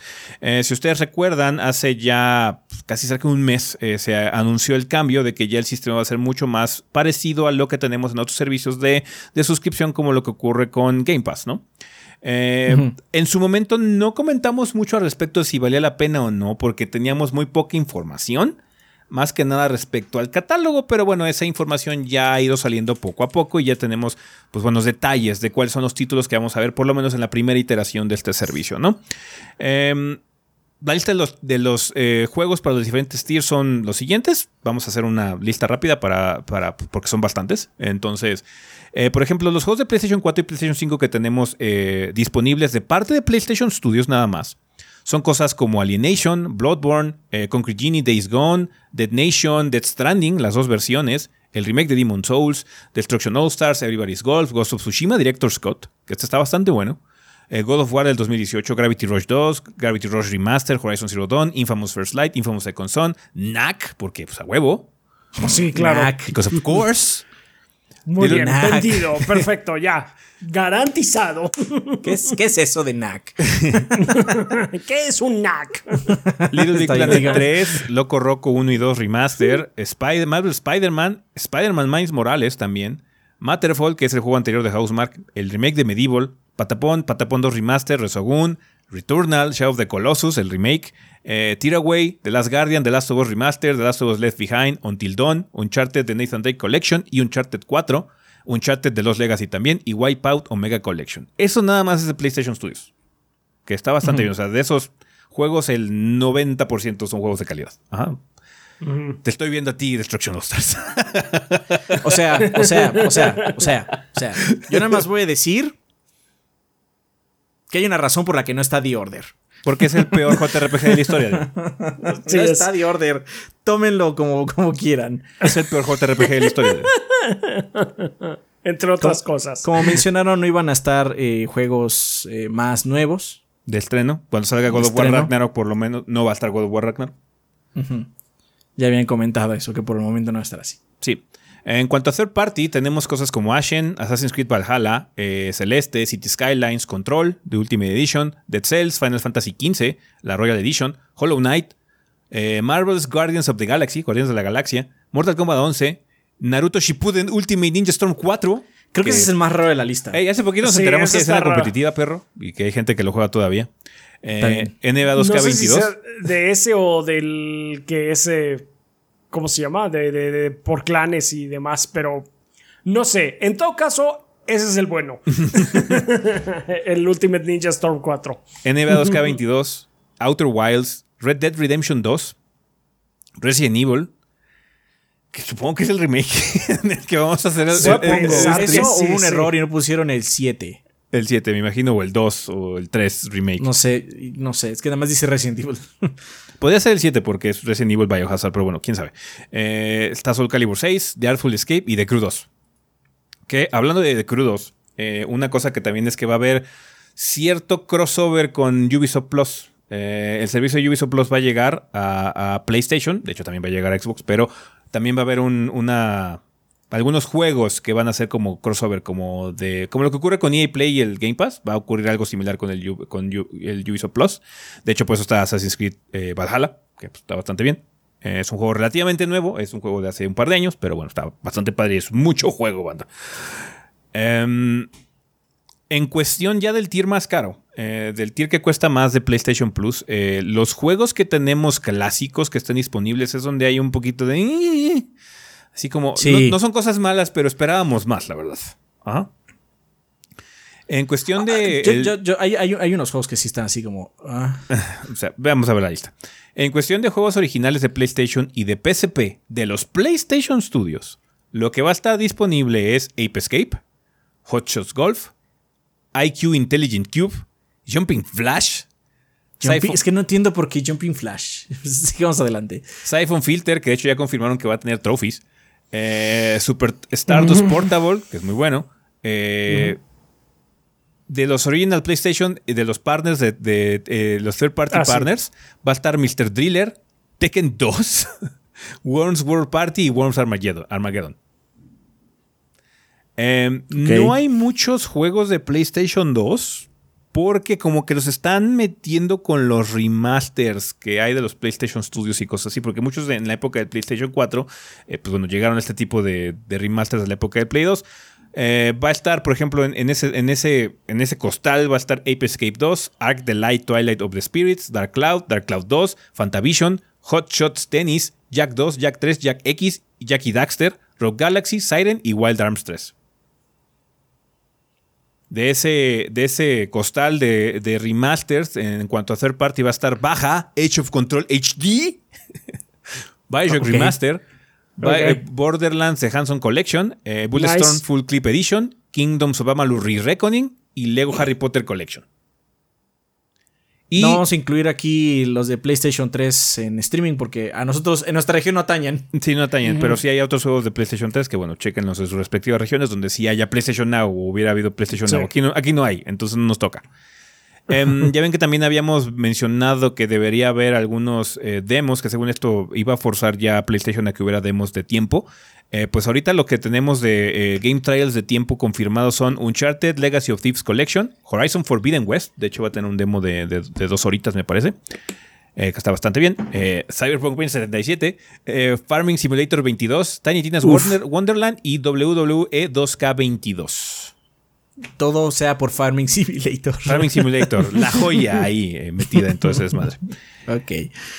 Em, pero bueno, parte de esta noticia también viene este, relacionada con la de Ubisoft Plus. El servicio de Ubisoft tiene un costo al mes de 14,99 y da acceso a más de 100 juegos. La versión de 17,99 al mes da acceso a un catálogo similar a través de varios dispositivos vía servicios cloud gaming como Amazon Luna y Stadia. Pero bueno, el servicio de Ubisoft Plus también lo van a poder contratar ya en, consolas, eh, particularmente aquí en PlayStation. Pero bueno, va a haber algunos juegos que van a poder jugar o disfrutar si tienen el nuevo servicio de PlayStation Plus.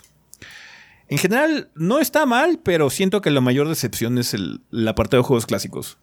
Sí, hicieron un Nintendo. Hicieron un Nintendo ahí. sí. y justamente lo que no queríamos es que pasara eso. O sea, hay muchos juegos originales eh, del PlayStation que bien podrían haber estado. O del PSP, que son de Sony. Sí. O que son muy icónicos como Metal Gear. Y que no están, así de sencillo. Y lamentablemente muchos juegos son también. ¿Se acuerdan del PlayStation Classic? Que es como su consola mini. Sí. Sí. Pues son de ahí. O sea, de hecho, Jumping Flash está en el PlayStation Classic. Ah, no entiendo por qué está Jumping Flash. Ese juego es porquería. este. Entonces. La verdad es que. En, en su momento mencionamos que el tier más caro es el de los clásicos y, valía, y, habría que ver mucho qué traía para ver si vale la pena, yo no lo compraría. O sea, por lo que trae, no lo compraría. No, de momento no. No, no vale la pena, la verdad. De momento no. A lo mejor luego se pone mejor, pero pues en, eh, por ahora... Hay, cierta esperanza porque de hecho últimamente también fue noticia de que Sony de hecho ha hecho contrataciones porque parece ser que ya tiene una división de preservación. Parece ser que acaban de crear una división de preservación que supongo que está muy relacionado con esto. Entonces yo creo que eventualmente vamos a ver una amplificación de este catálogo porque sí lo necesita, o sea... Sí. Hay, algunas cosas que están eh, mencionando que ah, podrían ser la causa de que no haya tantos y es que van a meter trophies a estos juegos. Siphon Filter va a tener trophies. Ajá. Para que Rafa lo vuelva a jugar. no, ahora te toca a ti. este. Entonces. Espero que sea eso. Esa es la razón por la que se está como eh, eh, entrando, pues no all-in, básicamente, ¿no? Porque es, recuerden, es el tier más caro. Sí.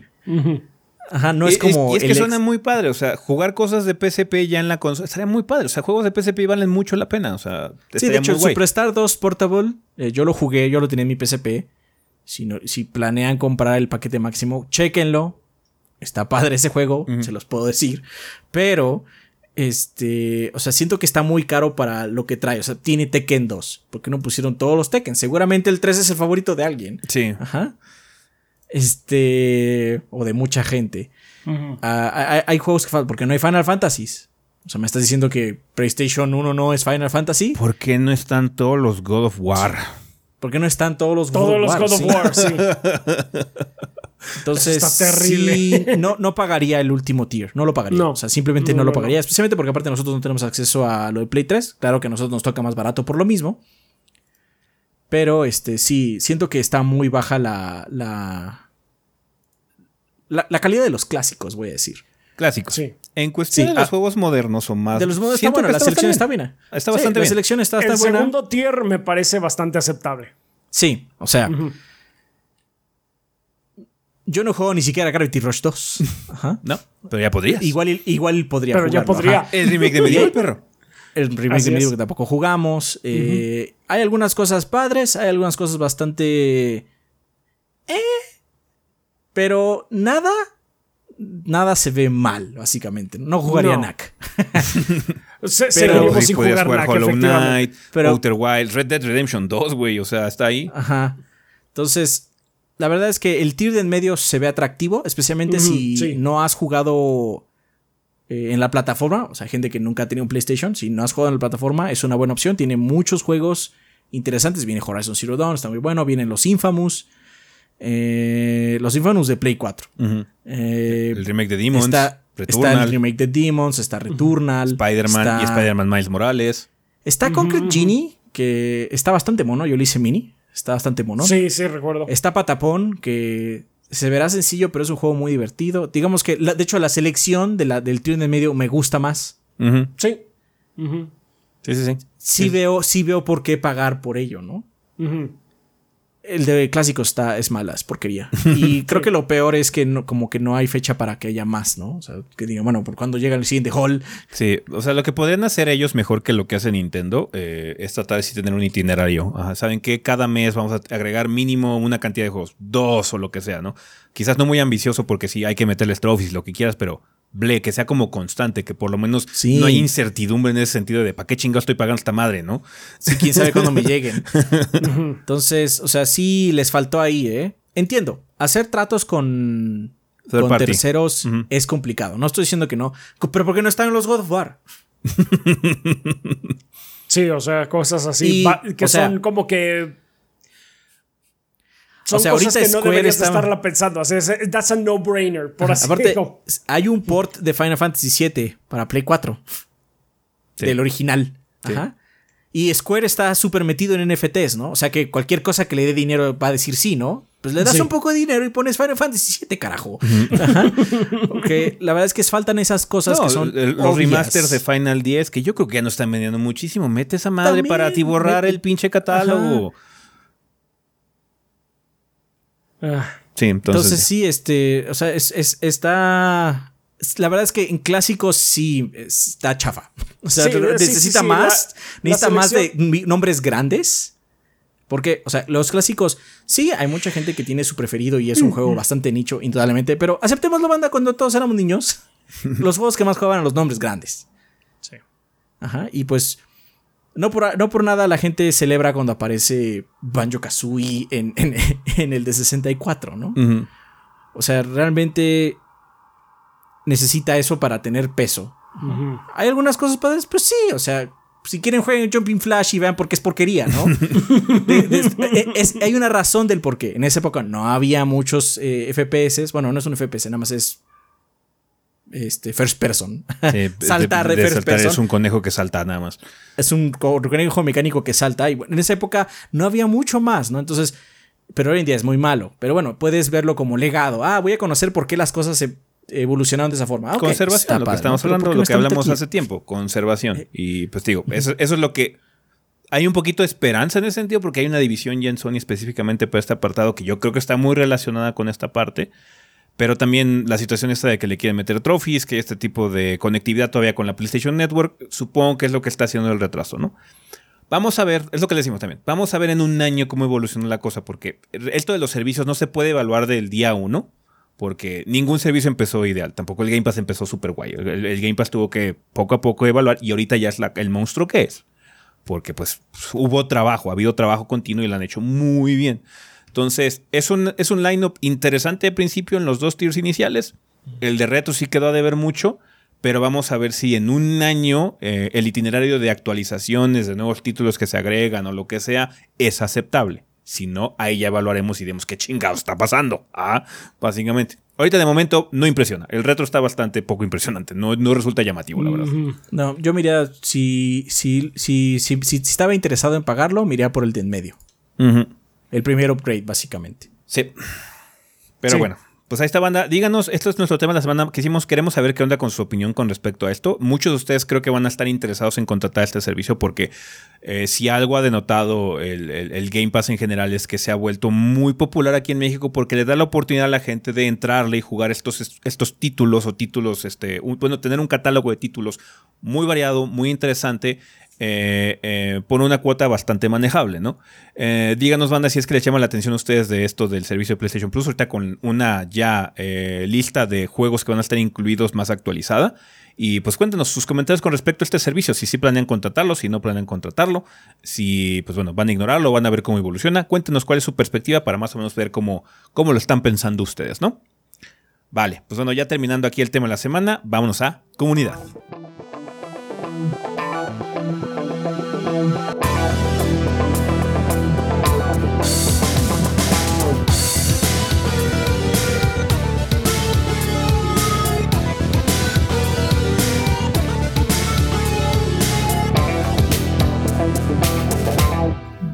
Bien, Manta, pues ya estamos aquí en la sección de comunidad, que siempre es un excelente momento para agradecerle a los patrocinadores oficiales del podcast, banda, que como ustedes saben son todos nuestros Patreons que donen 20 dólares o más durante el mes correspondiente.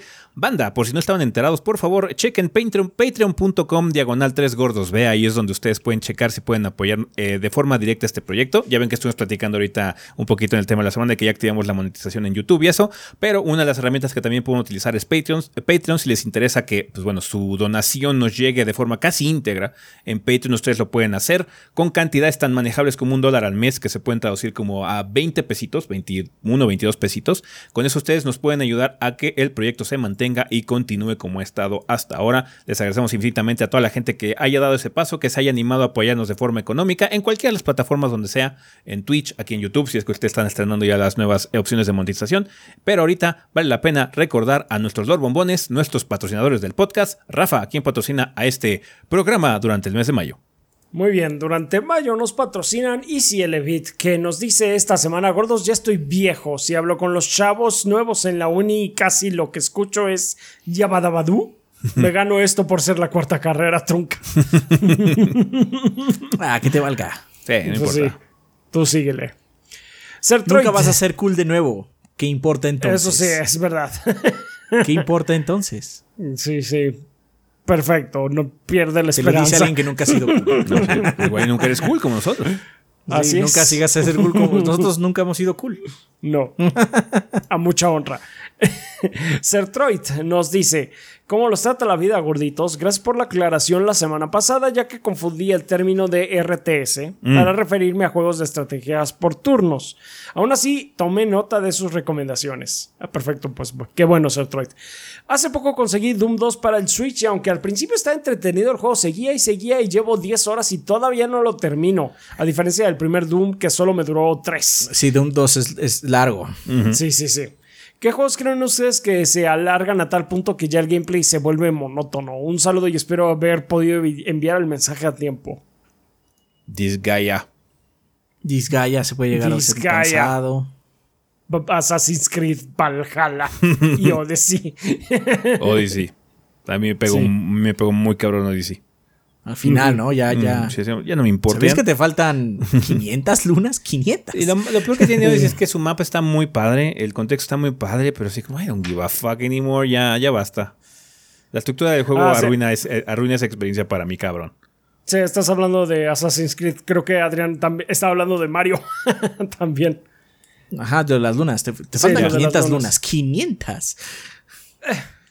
Este, Mario puede ser en el sentido de que este, encontrarlas y todo se me hace un poquito más interesante, pero sí, sí cansa. Sí llega a cansar la fórmula.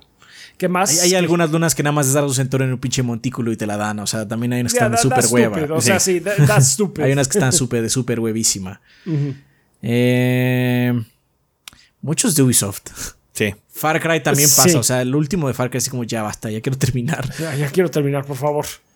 Eh, alguien nos preguntó hace un rato en un stream que por qué los juegos son tan largos ahora. Y lo, que respondí es porque hay mucha gente que juega los juegos duraban 5 horas. es su culpa. Así es. es su culpa de ustedes. Entonces, yo también me quejé alguna vez. Eh,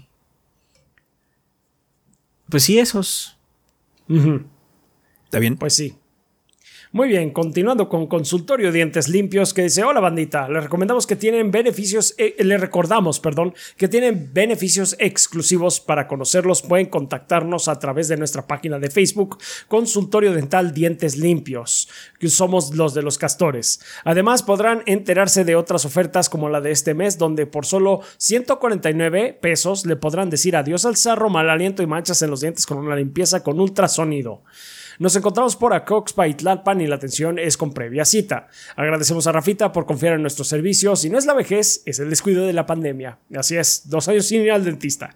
Además, recuerden, banda, si hacen cita tal vez y tan solo tal vez se puedan encontrar a Rafa, como ya le sucedió a un seguidor. Es verdad. De hecho, sí, cuando fuimos, ahí había alguien esperando también. Y también iba de parte nuestra.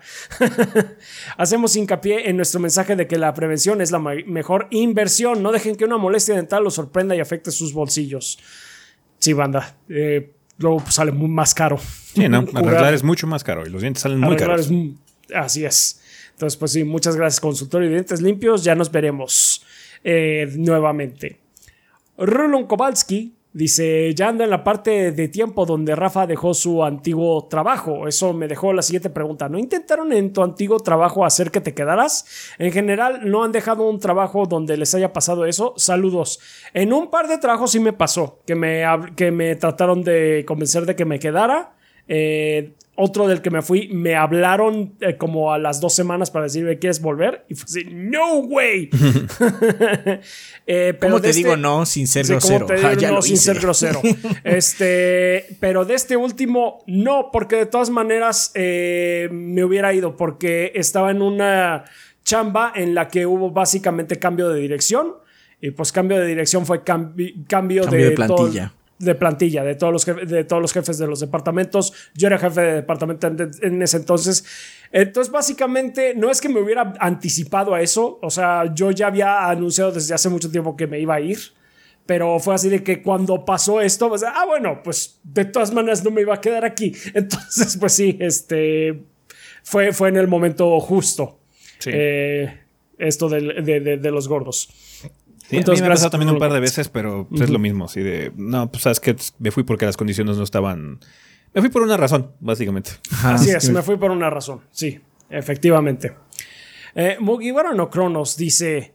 Buena semana, banda y gordos. Es un gran placer poder ser parte de este gran proyecto como patrocinador del podcast. Para terminar con mi segunda experiencia Breath of the Wild, me di cuenta de algo. Al terminar el domingo a las 3 de la mañana para ir el lunes a las 6 a.m. a trabajar, no fue una buena idea. No, no, fue. no fue. Lo peor es que en esa semana laboral seguía jugando en las noches al llegar a mi casa, por lo que fue difícil dejar de hacerlo y aislar de cierta forma mis horas de juego de, al fin de semana. Por lo que les hago la siguiente pregunta. ¿Tienen alguna recomendación para el autocontrol? ¿Cuándo podrían decirle a un videojugador que tiene un problema? Saludos y que el gordeo sea la droga más divertida según los estándares de Rafita. Ok. Em, mm. Pues mira, ¿cuándo es un problema? Cuando ya empieza a intervenir con tus actividades y tu vida eh, eh, normal. normal. Sí, si ya es una interferencia con tu actividad cotidiana, eh, si ya te está evitando que duermas tus horas o algo así, pues sí, ya tienes que básicamente notar que tienes un problema en esa situación y tienes que bajarlo o sea, un poco. Porque si es, si es una o dos veces que te pasa de que me desvelé por andar jugando, bueno, pues ok, se te pasó la mano, no pasa nada. Pero si ya es seguido, entonces ahí sí ya está pasando algo. Ya tienes que empezar a tomar alguna medida para que eh, no interfiera eso y pues básicamente descanses menos de lo que debes de descansar. Porque eso va a repercutir eh, a su vez en tu desempeño laboral. No, en tu salud al final de cuentas. Y en tu, salud, y en tus demás actividades. Entonces, pues sí, pues... Em, ¿Qué tipo de recomendación de Con el Switch es fácil. Con el Switch sácalo, guárdalo en un estuche y guárdalo. Sí. Ya quizás la mera acción de tener que hacer toda la sección de sacarlo, no le sacado, de sacarlo de nuevo y, todo, quizás ya que ya a dormir. Un pequeño, sí, un pequeño eh, Mitigante. Eh, mitigante, exactamente. Si no, la otra es la que le decimos siempre cuando Bloodborne, desinstálalo. Desinstala, bueno, si tienes cartucho pues no es tan sencillo, pero no, sí, sí, desinstálalo porque como tiene actualizaciones y todo eso, los vas a tener que bajar otra vez para jugarlo. Esa es una eh, cosa que te podemos recomendar. Muy bueno, no Cronos. Pues mucha suerte. Suerte. Y pues aguas con eso. Aguas.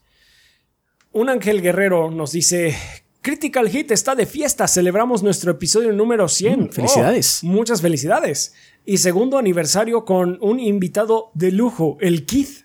Muchas gracias al proyecto de los gordos por prestarnos este espacio, de donde son la mayoría de nuestros escuchas. Ya tenemos más del año de Lord Bombones y vamos por más. Muchas, gracias, Ángel. Guerrero, y muchísimas felicidades. felicidades. Qué bueno que con todo y que siga el Critical Hit Podcast. Sí, que, que siga. El Keith seguramente va a estar contento. Eh, él sí es nuestro eh, experto en Pokémon. Así es. Sí, Así lo es. Ajá. Muy bien.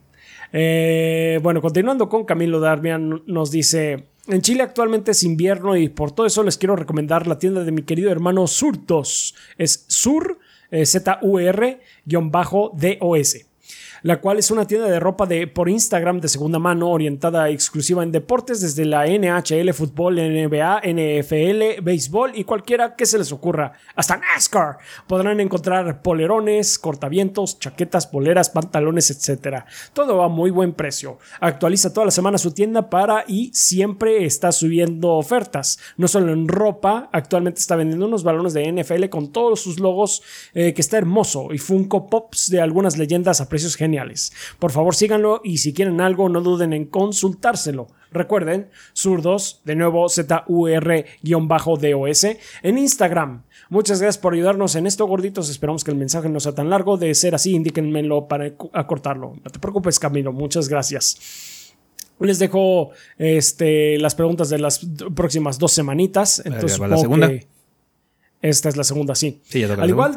Que ustedes, mi madre desde que yo era pequeño me crió y viví en un departamento, siempre me inculcó el no meterme con algún vecino para no tener ningún altercado o dar información de más. Ahora, con respecto en dónde viven, ¿les gustan las plantitas? ¿O creen que cambia un am- ambiente en el departamento? Ah, por lo menos a mí me da tranquilidad tener una plantita en un departamento. Siento que da un ambiente más verde. Tener algunas, solo tengo tres, pero me gustan. Junto con algunas velas aromáticas e incienso. Creo que eso cambia el ambiente de un departamento y lo hace más armónico e íntimo. Sí, Se tengan mucho. vegetación en sus departamentos, ventaja. Sí, sí. Ayuda Yo mucho. tengo un par de plantas. Nada más que en este departamento en particular es como. Está mal planeado. Porque no hay ninguna ventana mía que dé directamente al sol. Mm. Sí. No, pues- Entonces es difícil hacer que se mantengan. Yo tengo esta de acá, aquí, pero sí ten- tenemos muchas más en, este, en la sala. Este, sí, sí, sí, es bueno tener plantitas. Em, Yo no pues tengo aquí porque tiene. como siempre movíamos cosas, mm, ne. Sí, Y ya me acostumbré a no tener plantas en, en la oficina. sí, sí, sí. sí. No, sí, a mí sí me gustó tener esta aquí. Em, pero pues sí, está padre tener eso, eso de tener plantitas, efectivamente. Em, muchas gracias, Camilo. Bleeding Beetle. Ezequiel, ya que a Adrián no le gusta el café y no le hablo, dile que le regalé, le regalé un chocorrol a Rafa. Gracias. Ok. Pero sí Ahora que sí. tampoco le gusta el café. Ahora sí, pregunta seria. ¿Creen que sea posible que pueda haber un regreso de Bloody Roar? Es de mis juegos de pelea favoritos. O sea, nunca digas nunca. Nunca digas nunca nunca. digas nunca, pero ahorita yo creo que están más enfocados a seguirle con el COF y demás cosas. Bloody Roar. Sí, Está bien. sí, sí, sí. Está bueno. Pues ahí O sea, está. Si regresaron otras cosas, ¿por qué no Bloody Roar? Puede regresar, podría volver. puede regresar, podría pero volver, pero knows, pues, pues, quién sabe cuándo en todo caso. Nefog nos dice, me encantaría hacer lo que consultorio de dientes limpios y anunciarme en el podcasto, pero un consultorio de ginecología generaría niveles de cringe estratosféricos. I might do it. Si lo ves necesario, adelante. si lo ves necesario adelante. Mira, no, no- no una, cosa, una que es muy importante es que desafortunadamente en muchos lugares del mundo hay una cultura muy baja del autocuidado y básicamente también los estudios ginecológicos son parte del autocuidado. Lo que te puedo decir es que desafortunadamente la audiencia que nosotros tenemos es muy limitada en cuanto al público femenino. Entonces, no, Sí. no sé cuánto de cobertura tengas, pero bueno, es importante, es importante. Así es, efectivamente. Bueno, pues ahí considéralo, Nefog. Siguiendo con Diego Monroy Fraustro, como siempre, excelente contenido. Un caluroso saludo desde Houston. Pues Diego. saludos hasta Houston, Diego. Muchas Saludos gracias. hasta Houston. Belcirc nos dice, buenas gorditos, meramente saludando y con chisme tonto. ¿Sabían que había una banda hip hop de Indonesia con el nombre de 3GB? Mi, Mm, no mi sabía. Spotify no me para de recomendármelos ahora que escucho sus podcasts ahí. Oh, Me no. pregunto si alguno de ellos era coleccionista de estampillas. Eh, que el gordeo se eterna atentamente Belcirc. Ok. Gracias, Bessie. Oh, No, no. no sabía. I Voy a tener que buscarlo, saber qué pedo. Gracias, Belcirc. Muy bien. Eh, continuando con Kralex. Saludos gorditos, otro mes apoyando el mundo del gordeo. Me da gusto invitarle a Rafa Chan un café y a Adrián Kun unos chocorroles. Mi pregunta es, ¿creen que las compañías deben de dejar de tratar de adaptar un juego o una serie a una, o una película? Me explico, surgió la controversia de Master Chief enseñando los chicks y luego revolcándose con una enemiga. Prisionera de guerra. O sea, aparte fue una prisionera de guerra. Oh, that's, pretty- that's even. Oh, That's, that's, even pretty- peor. that's pretty bad. Eso está That's pretty peor, bad. No está sabía peor. eso. No Bueno, sabía eso. Yo nada más Yo no- sabía que. La verdad es que me he alejado mucho de la serie porque no me interesa, la verdad. Pero bueno. Oh, I didn't know that. That's pretty bad. That's pretty fucking Sí, bad. o sea, pero bueno. Yo no he visto nada, pero sí leí los artículos así como, wow, this is bad, bro. Esto hizo arder el fundido de los fans puritanos de Halo. Es que, bueno, es una cosa es ser puritano y otra cosa es. Estás. You're bunking con una prisionera de guerra.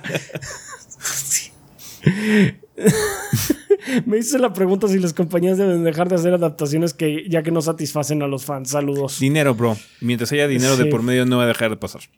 Que deberían hacerlo, sí. No, no, no siento necesario. Yo creo que los videojuegos ya son un medio lo suficientemente grande, suficientemente versátil como para ofrecer experiencias menores, porque honestamente la serie de cualquier cosa va a ser inferior a la experiencia del juego. son Sí, ya- inferiores. lo- los videojuegos son lo suficientemente complejos ya como para mostrar la historia que quieras.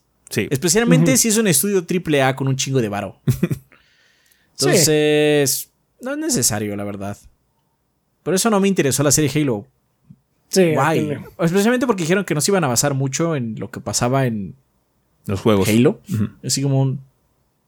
Entonces, ¿para qué está el Master Chief? Pueden Hagan haber otro hecho- escuadrón de Spartans. pueden haber hecho de historias. Es el universo de Halo, pero no es el Master Chief. Ah, ok, maybe that's Ah, ok. interesting. Ajá. Pero no. Vamos a hacer la- una nueva historia de un personaje que ya jugamos. Aparte, hay una situación muy particular con los juegos. Y es que tú controlas al héroe. O a veces al villano. Tú lo controlas. Entonces es más personal todavía. No, sí, cualquier cosa. Las series son productos inferiores. Los juegos son mejores. Sí. Punto. Pues sí. Entonces yo... ¿Para qué las hacen? Por dinero. Por eso. Pues sí, no van a dejar de, de estarlas haciendo. Pero sí, te digo, lo de, lo- de la controversia esta de, de- de- de- No es porque sean puritanos, es por... O sea, o sea de- eh, anyone can bunk. A mí me va eso de que no, pues que Master Chief tuvo... Yo no, sin contexto, cuando me dijeron, es que Master Chief tuvo sexo, es de, ah, good for him, I guess. Sí, qué bueno Sí. que se le hizo. Qué bueno que se le Ya hizo, está un sí, paso está más cerca de estar como Shepard, de ser un Shepard. De ser ser un Shepard, Shepard. está bien, de ser un este, Brannigan No estamos hablando del que los sexy times sean malos. Ajá. Sí, los, los Sexy Times no son malos. Lo que sí es malo es, de- es de una prisionera de guerra. Ahí hay una. ¿cómo se llama? Hay una, dinámica, una de dinámica de poder. poder muy, muy perversa. Muy Sí. perversa. Entonces, sí, pues ese es el problema. No que. Not that he bunked. no, no, el problema no fue que, que tuvo Sexy Sexy, time es natural. Sexy Times es O natural. sea, estoy seguro que hay fans que les hubiera gustado que el Master Chief fuera puro porque es su waifu de seguro, ¿no? Como lo que pasa con las idols sí. japonesas. No lo dudo. Pero ya. Moving on. Sí. Pero sí, bueno, pues. Creo que lo más raro de eso es que lo que sí vi, así como rápido, fu- fue por Twitter. Que, que aparte Cortana lo ve Ah, tener she sexy likes to time. watch. Y entonces así, te- si te pones a pensar que Cortana es Halsey hasta cierto punto, entonces la mamá de Master Chief vio a Master Chief ponkear Ajá. Y entonces empiezas a caer como en este pinche En una espiral de, ¿sabes qué? Ya no quiero. Ya no quiero Ojalá saber. nunca me hubiera enterado. Ojalá no hubiera sabido toda esta información. Voy a tratar de ocultarla en el, en Look el at my rincón más boy. oscuro. Look at my boy making fucking war crimes. My boy, my boy. Estoy tan orgullosa de él. Ah, Dios, no, ya vamos así a seguir. Moving on. Dicho. bien, eh, sea, archivado en el rincón más oscuro de mi subconsciente. Rohan Saleta dice: ¿Qué tal, gorditos? Estas últimas dos semanas no he podido escribir los mensajes de la semana debido a las responsabilidades del trabajo y de remodelaciones que se están haciendo en la casa.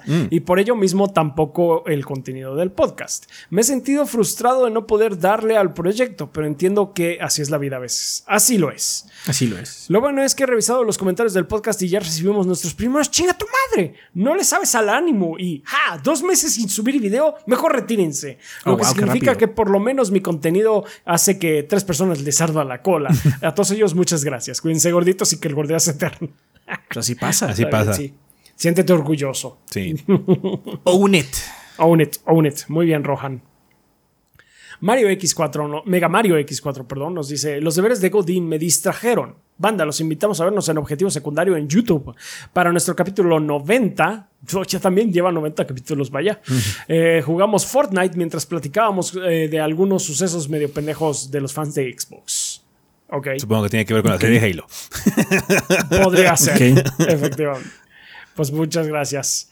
Eh, también nos patrocinan eh, Juan Luis, Shadow Ryujin, Tigre Negro, Miguel Iscoa, Sam Stark P, Armando Sanser, Andrés el Pelugo Gamer, Axel Nator, Miguel Ángel de Riquer, Miguel Mario, Mr. Fly 21, Johnny Ay, perdón, Jonis Vergara, Guillermo Contreras, Nacy, Kionashi, Mapachito Sarnoso, Benjamín Vázquez López, Mario Montenegro, Carlos Obed, Ventusini, Eric Centeno, Bob Gómez, Pedro A. Ramírez A, Eric Heredia Olea, Huevito con Papas, Gas de Hideiki, Luis Ramírez, Denis Flores, Edwin Zamora, Carótido y Esteban Meneses. A todos ellos les damos muchas gracias por ser nuestros Lord Bombones de eh, eh, donarnos cantidades de 20 dólares para arriba. Eh, les agradecemos mucho porque ya saben que gracias a ustedes, en parte es que Adrián y yo estamos viviendo de, esto. También les queremos agradecer en general a todos nuestros Patreons que una cantidad, con una cantidad tan manejable como un dólar al mes, que son 20, 21 pesos, unos chocorroles, repetimos, unos eh, chocorroles para Adrián o un café para mí, eh, pues eh, están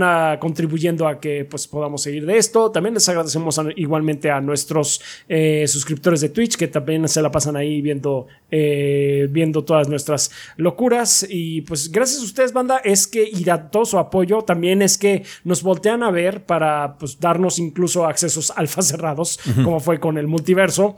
Y pues ahora también ya les queremos agradecer a, pues, a las personas en YouTube que están eh, dando la, eh, haciendo uso del feature de la, de las super gracias.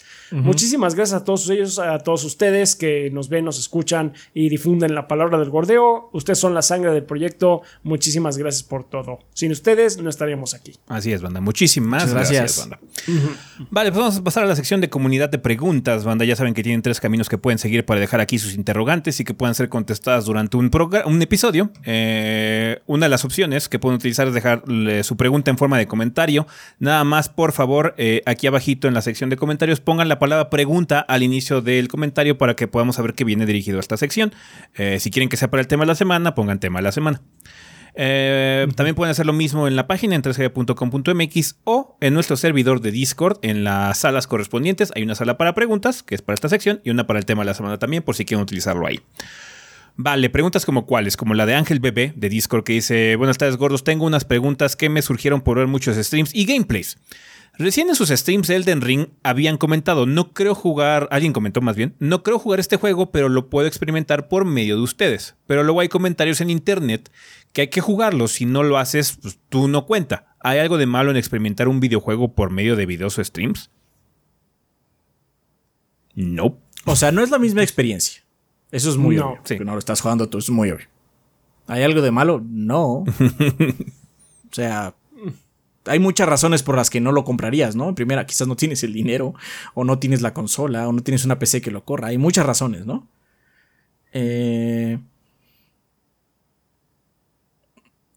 no es la misma experiencia. O sea, eso sí no es. Pero es otro tipo de experiencia. Lo viviste con alguien más o con un montón de gente y aprendiste algo del juego. Quizás algo que quizás no hubieras experimentado. De hecho, lo que ha pasado mucho con Elden en la serie en particular es que mucha gente que de hecho ya lo jugó aún así dice, no mames, eso yo no sabía que podías hacer o yo no conocía esa pendeja cueva que está ahí, ¿no? Este, entonces, no es lo mismo, pero también lo puedes disfrutar así. Sí, no hay absolutamente nada de malo. Eh, continúa diciendo Ángel, ver walkthroughs o gameplays entra en el mercado gris. Yo en lo personal vi todo el juego de Assassin's Creed 1 y Dead Space 1, de los cuales no compro una copia, pero sí las secuelas.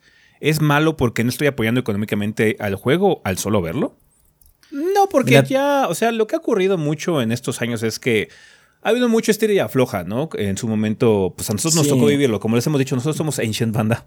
A nosotros nos ha tocado eh, toda esta situación. De hecho, mucha de la situación de que no hayamos querido monetizar el canal de YouTube es porque nos tocó el, el jale y el estira y afloja cuando empezó aquí en Latinoamérica a ser más prominente Patreon. Eh, el público al inicio no respondió bien a, apoyar a este tipo de proyectos. Entonces, hemos estado en muchas fases del Internet. Y una de ellas es cuando hubo mucha guerra con los streamers, los walkthroughs y demás y todo ese tipo de cosas. Nintendo, que fue de las últimas en cambiar, que ha habido otras que ni siquiera han cambiado, como 2K Games. Eh, entonces... Pero ya son como las menos. Realmente se sienten hasta extrañas las que hacen eso.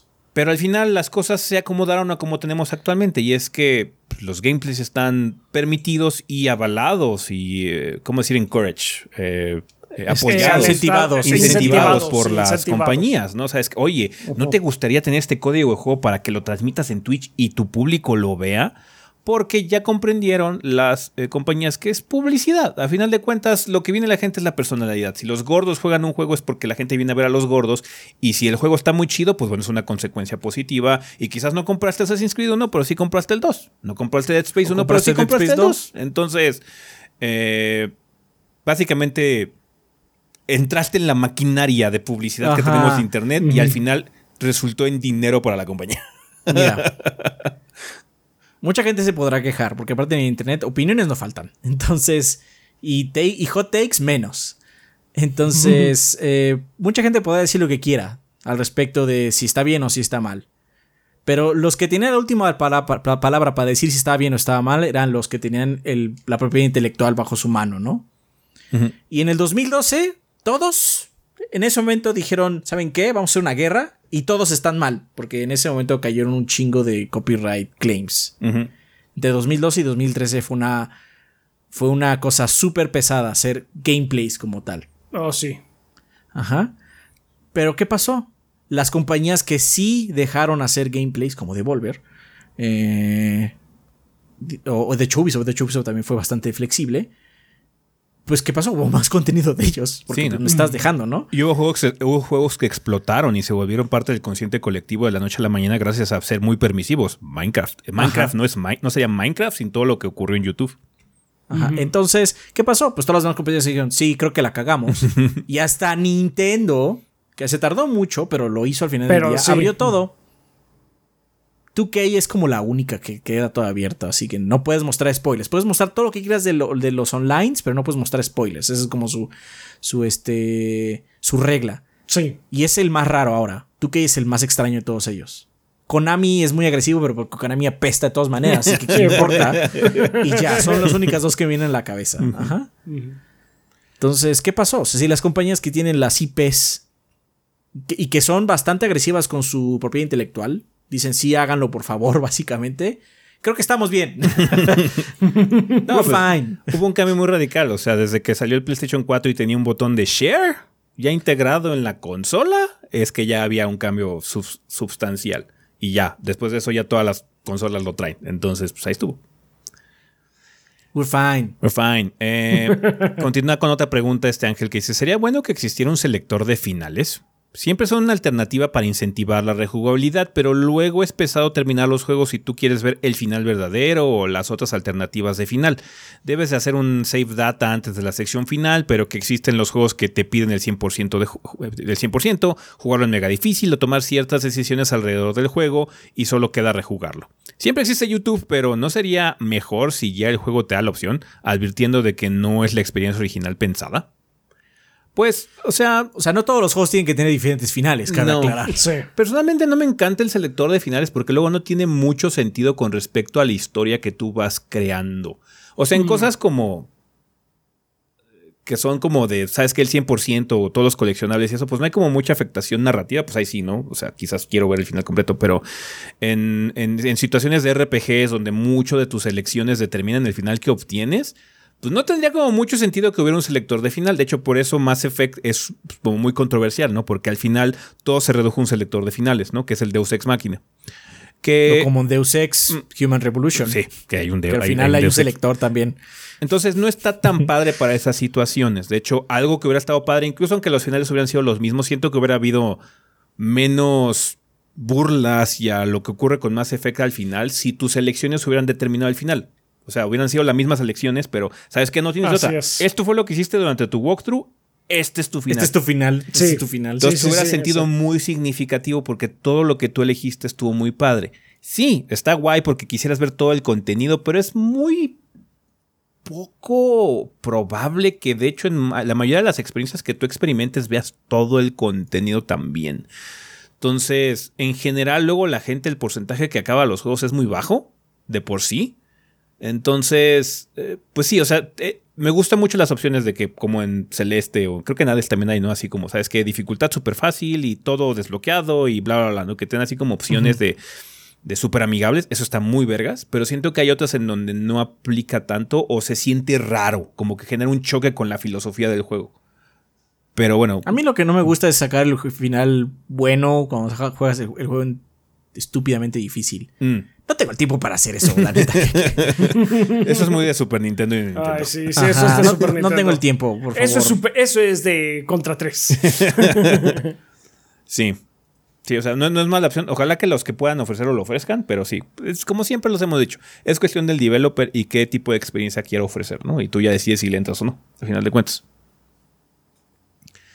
Eh, termina diciendo muchas gracias por su atención y, ya mi familia, aunque no saben de juegos, son fans de su constante trabajo. Pues muchas gracias Ángel.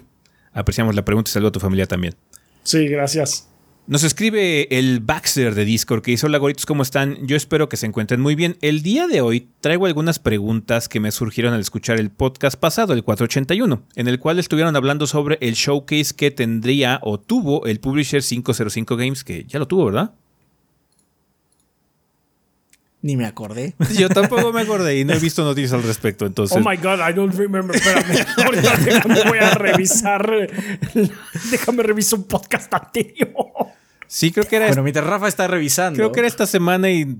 No sí, era esta semana. Era, ya me acuerdo. Sí, era el 17. Era el 17 de, pues de no mayo. Splash. Oh my god, sí. Es que aparte era una hora así como eh, sí, sí. Pero bueno, las preguntas del Baxter son: ¿cómo funcionan específicamente los publishers? ¿Saben si hay factores para que una desarrolladora elija uno u otro para sus juegos? ¿Por qué algunas desarrolladoras tienen un publisher según la región continente donde lanzan su juego? Ok, un publisher es una casa que se dedica a publicar. ¿Eso qué significa? Lo que significa no es que estén haciendo el juego, Significa que están haciendo todo el trabajo legal y de distribución del juego. Porque cuando tú pones tu juego en Steam o en Epic Game Store o en GOG o en Xbox o en PlayStation, no nada más pones, sí, sube, pichingón. No, tienes que firmar contratos para ver cuánto se divide la, venta. Tienes que firmar que tu juego corre bien, en teoría. No, todo, no, no siempre sucede, pero tiene que tener ciertos mínimos para que funcione en la plataforma donde lo estás poniendo y haces básicamente trabajo legal. Eso es lo que hace más un publisher que otra cosa. Obviamente el publisher también luego lo que hace es que elige. Elige, oye, me gusta mucho tu juego, yo te lo puedo publicar y yo te ahorro todos esos trabajos legales, básicamente, ¿no? O todavía antes, el publisher luego es el que financia el proyecto o financia gran parte del proyecto. Así es, sí. Eh, muchas veces es lo que hace. Ahora bien, ¿cómo elige el desarrollador qué elige, qué publisher? Generalmente es al revés. Generalmente el publisher elige, así como, sabes que me gusta mucho tu juego, te voy a ayudar y lo voy a sacar. O cuando el publisher es muy grande, como EA, como Activision, tiene un montón de estudios ya. Entonces, sus estudios se dedican a hacer los juegos y ellos se dedican a hacer el trabajo legal y de, eh, marketing, porque el publisher, el publisher también hace trabajo de marketing, no lo mencioné. Y saca el juego bajo su nombre, EA, Activision, Ubisoft. Ajá.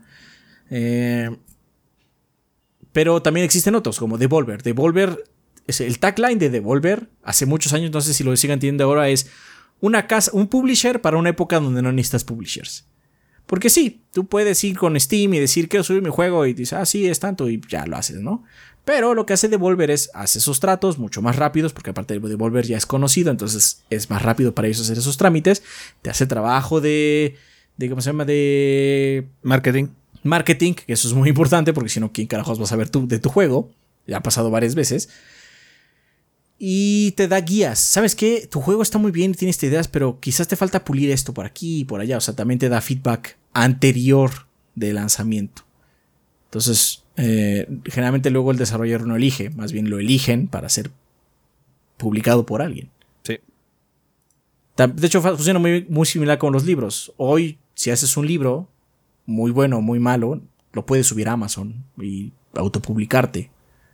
Pero si, digamos, de alguna forma Random Penguin House se da cuenta de que tienes un libro les gustó, te dicen, oye, ¿quieres que lo publique yo y te dé este, un editor para que lea tu libro y te, lo, haga más chingón? Y aparte te hago un trabajo de, de, marketing y todo eso. O sea, tú eliges, ¿no? Muy similar. Y por último es por qué hay algunas desarrolladoras que tienen publishing según la región. Pues por lo mismo que es legal. Eh, no es lo mismo sacar un juego en Europa que en Estados Unidos, que en Japón, que en México. Tienen, todos tienen sus pequeños recovecos legales, ¿no? Entonces, pues, ¿qué es mejor? Que yo que no sé nada trate de ir a una región o subcontratar a otro publisher para que se dedique a hacer el lanzamiento en su región. Creo que GTA es de Capcom, ¿no? En, GTA, ha publicado juegos de, Han sido publicados por Capcom en el pasado, sí. Y también Activision. No, eh, Call of Duty Square. Call of Duty Square. Y es por eso, o sea, llega Activision y dicen, ¿sabes qué? Square, ayúdame. Este, obviamente te doy dinero al respecto, no, es de gratis. Y ellos hacen la navegación legal. Es que, o sea, suena tonto, pero poner productos a la venta no es tan fácil, es de manera internacional. Cuando uno está en su propia región sí es más fácil. Pero los juegos son internacionales, entonces hay muchas más leyes. En primera porque hay diferentes clasificaciones, ya de entrada. Ya de entrada porque hay diferentes clasificaciones en diferentes países. Pues sí, ahí lo tienes, Baxter. Realmente no hay mucho más que agregar. Esa es la situación que ocurre con los publishers. Eh, dice muchas gracias por su trabajo. Eh, lo repito una vez más, ustedes siempre me ayudan a llevar mejor mis días. Cuídense mucho y que el gordeo sea eterno. Muchas gracias, Baxter, por las preguntas.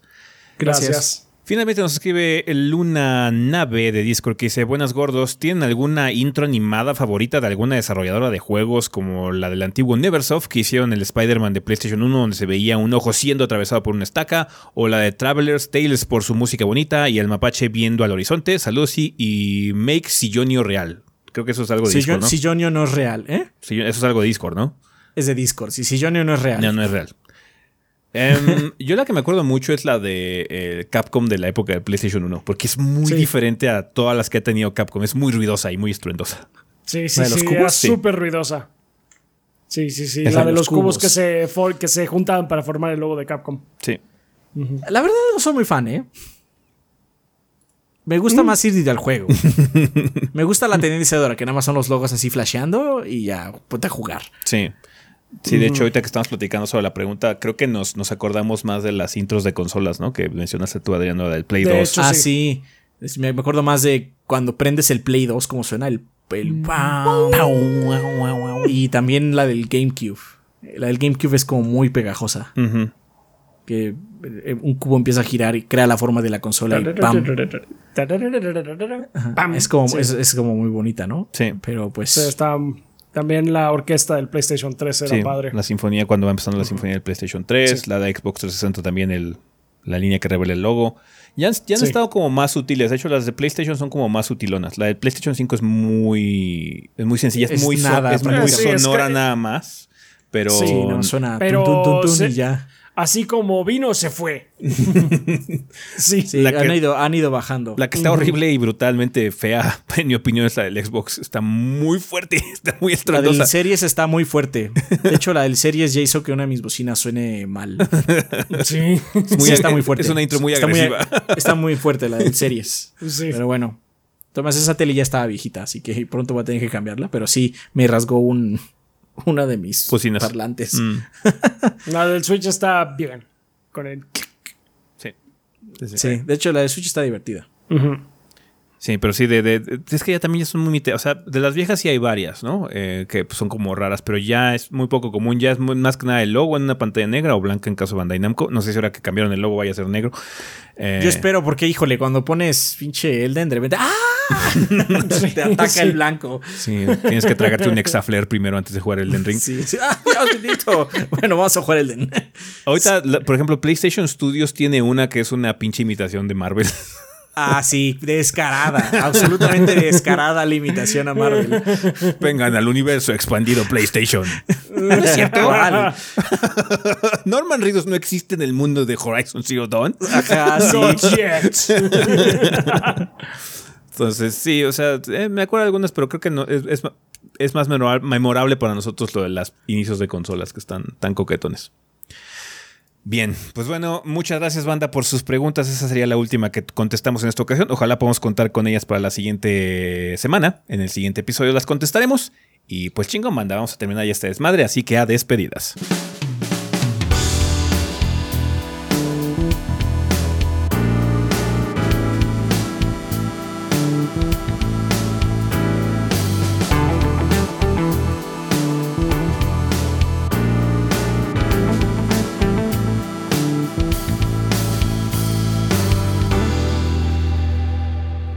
Bueno, banda, pues ya estamos aquí en la parte final, final de este episodio. Tenemos regalos que nos mandó la banda, Adrián.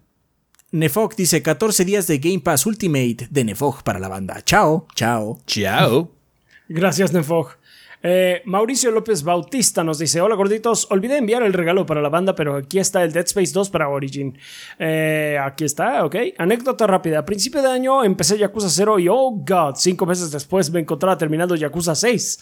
Ahora estoy en depresión post-saga. Les agradezco por recomendar los juegos, eh, ya que yo empecé por Yakuza 7 y ahora estoy empezando las aventuras del detective Chambitas. Un saludo y se cuidan. No están tan buenas, pero eh, they're okay. Digamos que te van a ayudar para la depresión post-saga. Sí. Así es, te Siempre van a servir puedes- para. Siempre puedes jugar persona. ¿Quieres, quieres- y para que te pegue la depresión más puerco todavía? No, no, no lo haga, no lo haga, no lo haga, por favor. Mejor desintoxíquete con con otra cosa más light. Así es. Braulio Como más Valentino para Arroyo. que también te dé depresión cuando la acabes. No mames. Oh, también esa. ¡Ay, de todo! Tetris, juega Tetris. Supongo que sí, es muy inocuo Tetris. Sí, ah, Sí, inocuo, completamente inocuo. Se juega. Tetris para liberarte. Y luego ya si quieres entrar a otra saga y vuélvate a deprimir. Pero bueno, Bra- Braulio Valentino Arroyo Barajas.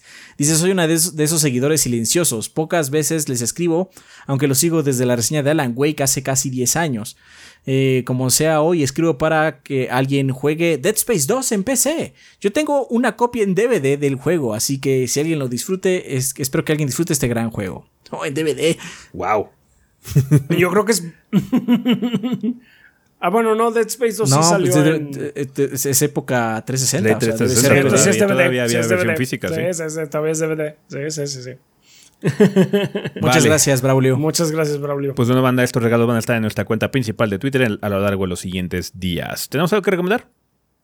Eh, Dorf Romantic está bastante divertido. Chequen la reseña. Espero haya salido el domingo. Si no, espérenla en la siguiente semana. Soon, dog, soon. Este. Espero hayan disfrutado el harto fanarto. Sí, salió el sí, viernes. ojalá que sí. Ese sí Pero salió el bueno, Dorf viernes. Romantic está, está bueno. Está. De hecho, Ezequiel recomendó eh, un juego de construcción de como aldea. Sí, el Townscaper. Dorf Romantic es similar, pero sí hay puntuación y todo. o sea, es como más juego. Vamos a decir. este sí es. Aquí y acá hace unos edificios, bla, bla, bla, ta, ta, ta. Aquí haces como una villa. De hecho, es- la traducción sería como amante de las villas o algo así en alemán. Está bien. Entonces, chequen la mini, por favor. Está súper chill el juego.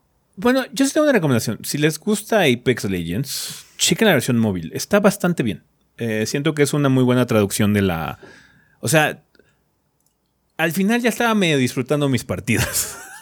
Porque ya me, ya me adapté a la, al, al- al esquema de controles. Tío, tuve que usar todo el Lo celular. cual es decir, lo cual es decir. Tuve que usar todo el animal porque hasta activé el giroscopio en el celular para poder disparar chido, pero bueno, encontré una forma de jugarlo. Entonces, chécalo. La- lo interesante es que la, la progresión es distinta de la versión grande, la versión de PC y de consolas. Entonces, no hay cross progression, entonces tienes que ir desbloqueando cosas. Hay un héroe exclusivo ahorita, cositas así. Entonces, eh, si les gusta Apex y quieren como que jugarlo on the go, igual y les gusta así como para entretenerse en la uni o algo así en sus, en sus momentos eh, leves, la versión móvil está bien. Y pues, gracias por todo, banda. Ya están activados las cosas. Sí, ya está activado Super- gracias, super chat, membresías. Si quieren suscribirse de forma paga, eh, usen las membresías, les cuesta 49 pesos cada mes y pues bueno, eh, de eso nos llega un aporte económico y nos apoyan, así que muchísimas gracias a la gente que se anima a hacerlo. Las super gracias son comentarios con los que ustedes nos pueden dar como donaciones de una sola vez, saben que eh, les doy unas super gracias de 20 pesos y aquí pongo mi comentario, bla, bla, bla, todo ese tipo de cosas. Muchísimas gracias, banda, por pues, bueno, eh, empezar a utilizarlas. Cuando les avisamos en los streams que ya estaban activos, mucha gente empezó a utilizarlas y nos da gusto mucho ver ahí. Créanos que nos, nos, nos llena de, de, energía saber que, bueno, les gusta el proyecto tanto como para apoyarlo de forma económica. Ya no es la primera vez que se hace, obviamente hemos tenido Patreon y Twitch desde hace tiempo, pero pues, bueno, siempre es padre de recibir ese tipo de notificaciones de que pues, la gente aprecia el trabajo que uno hace, ¿no? Entonces, muchas gracias, banda, por todo el apoyo, como siempre. Eh, obviamente, reiterando el agradecimiento a todos nuestros Patreon, nuestros subs en Twitch y también a toda la gente que compra productos en la tienda.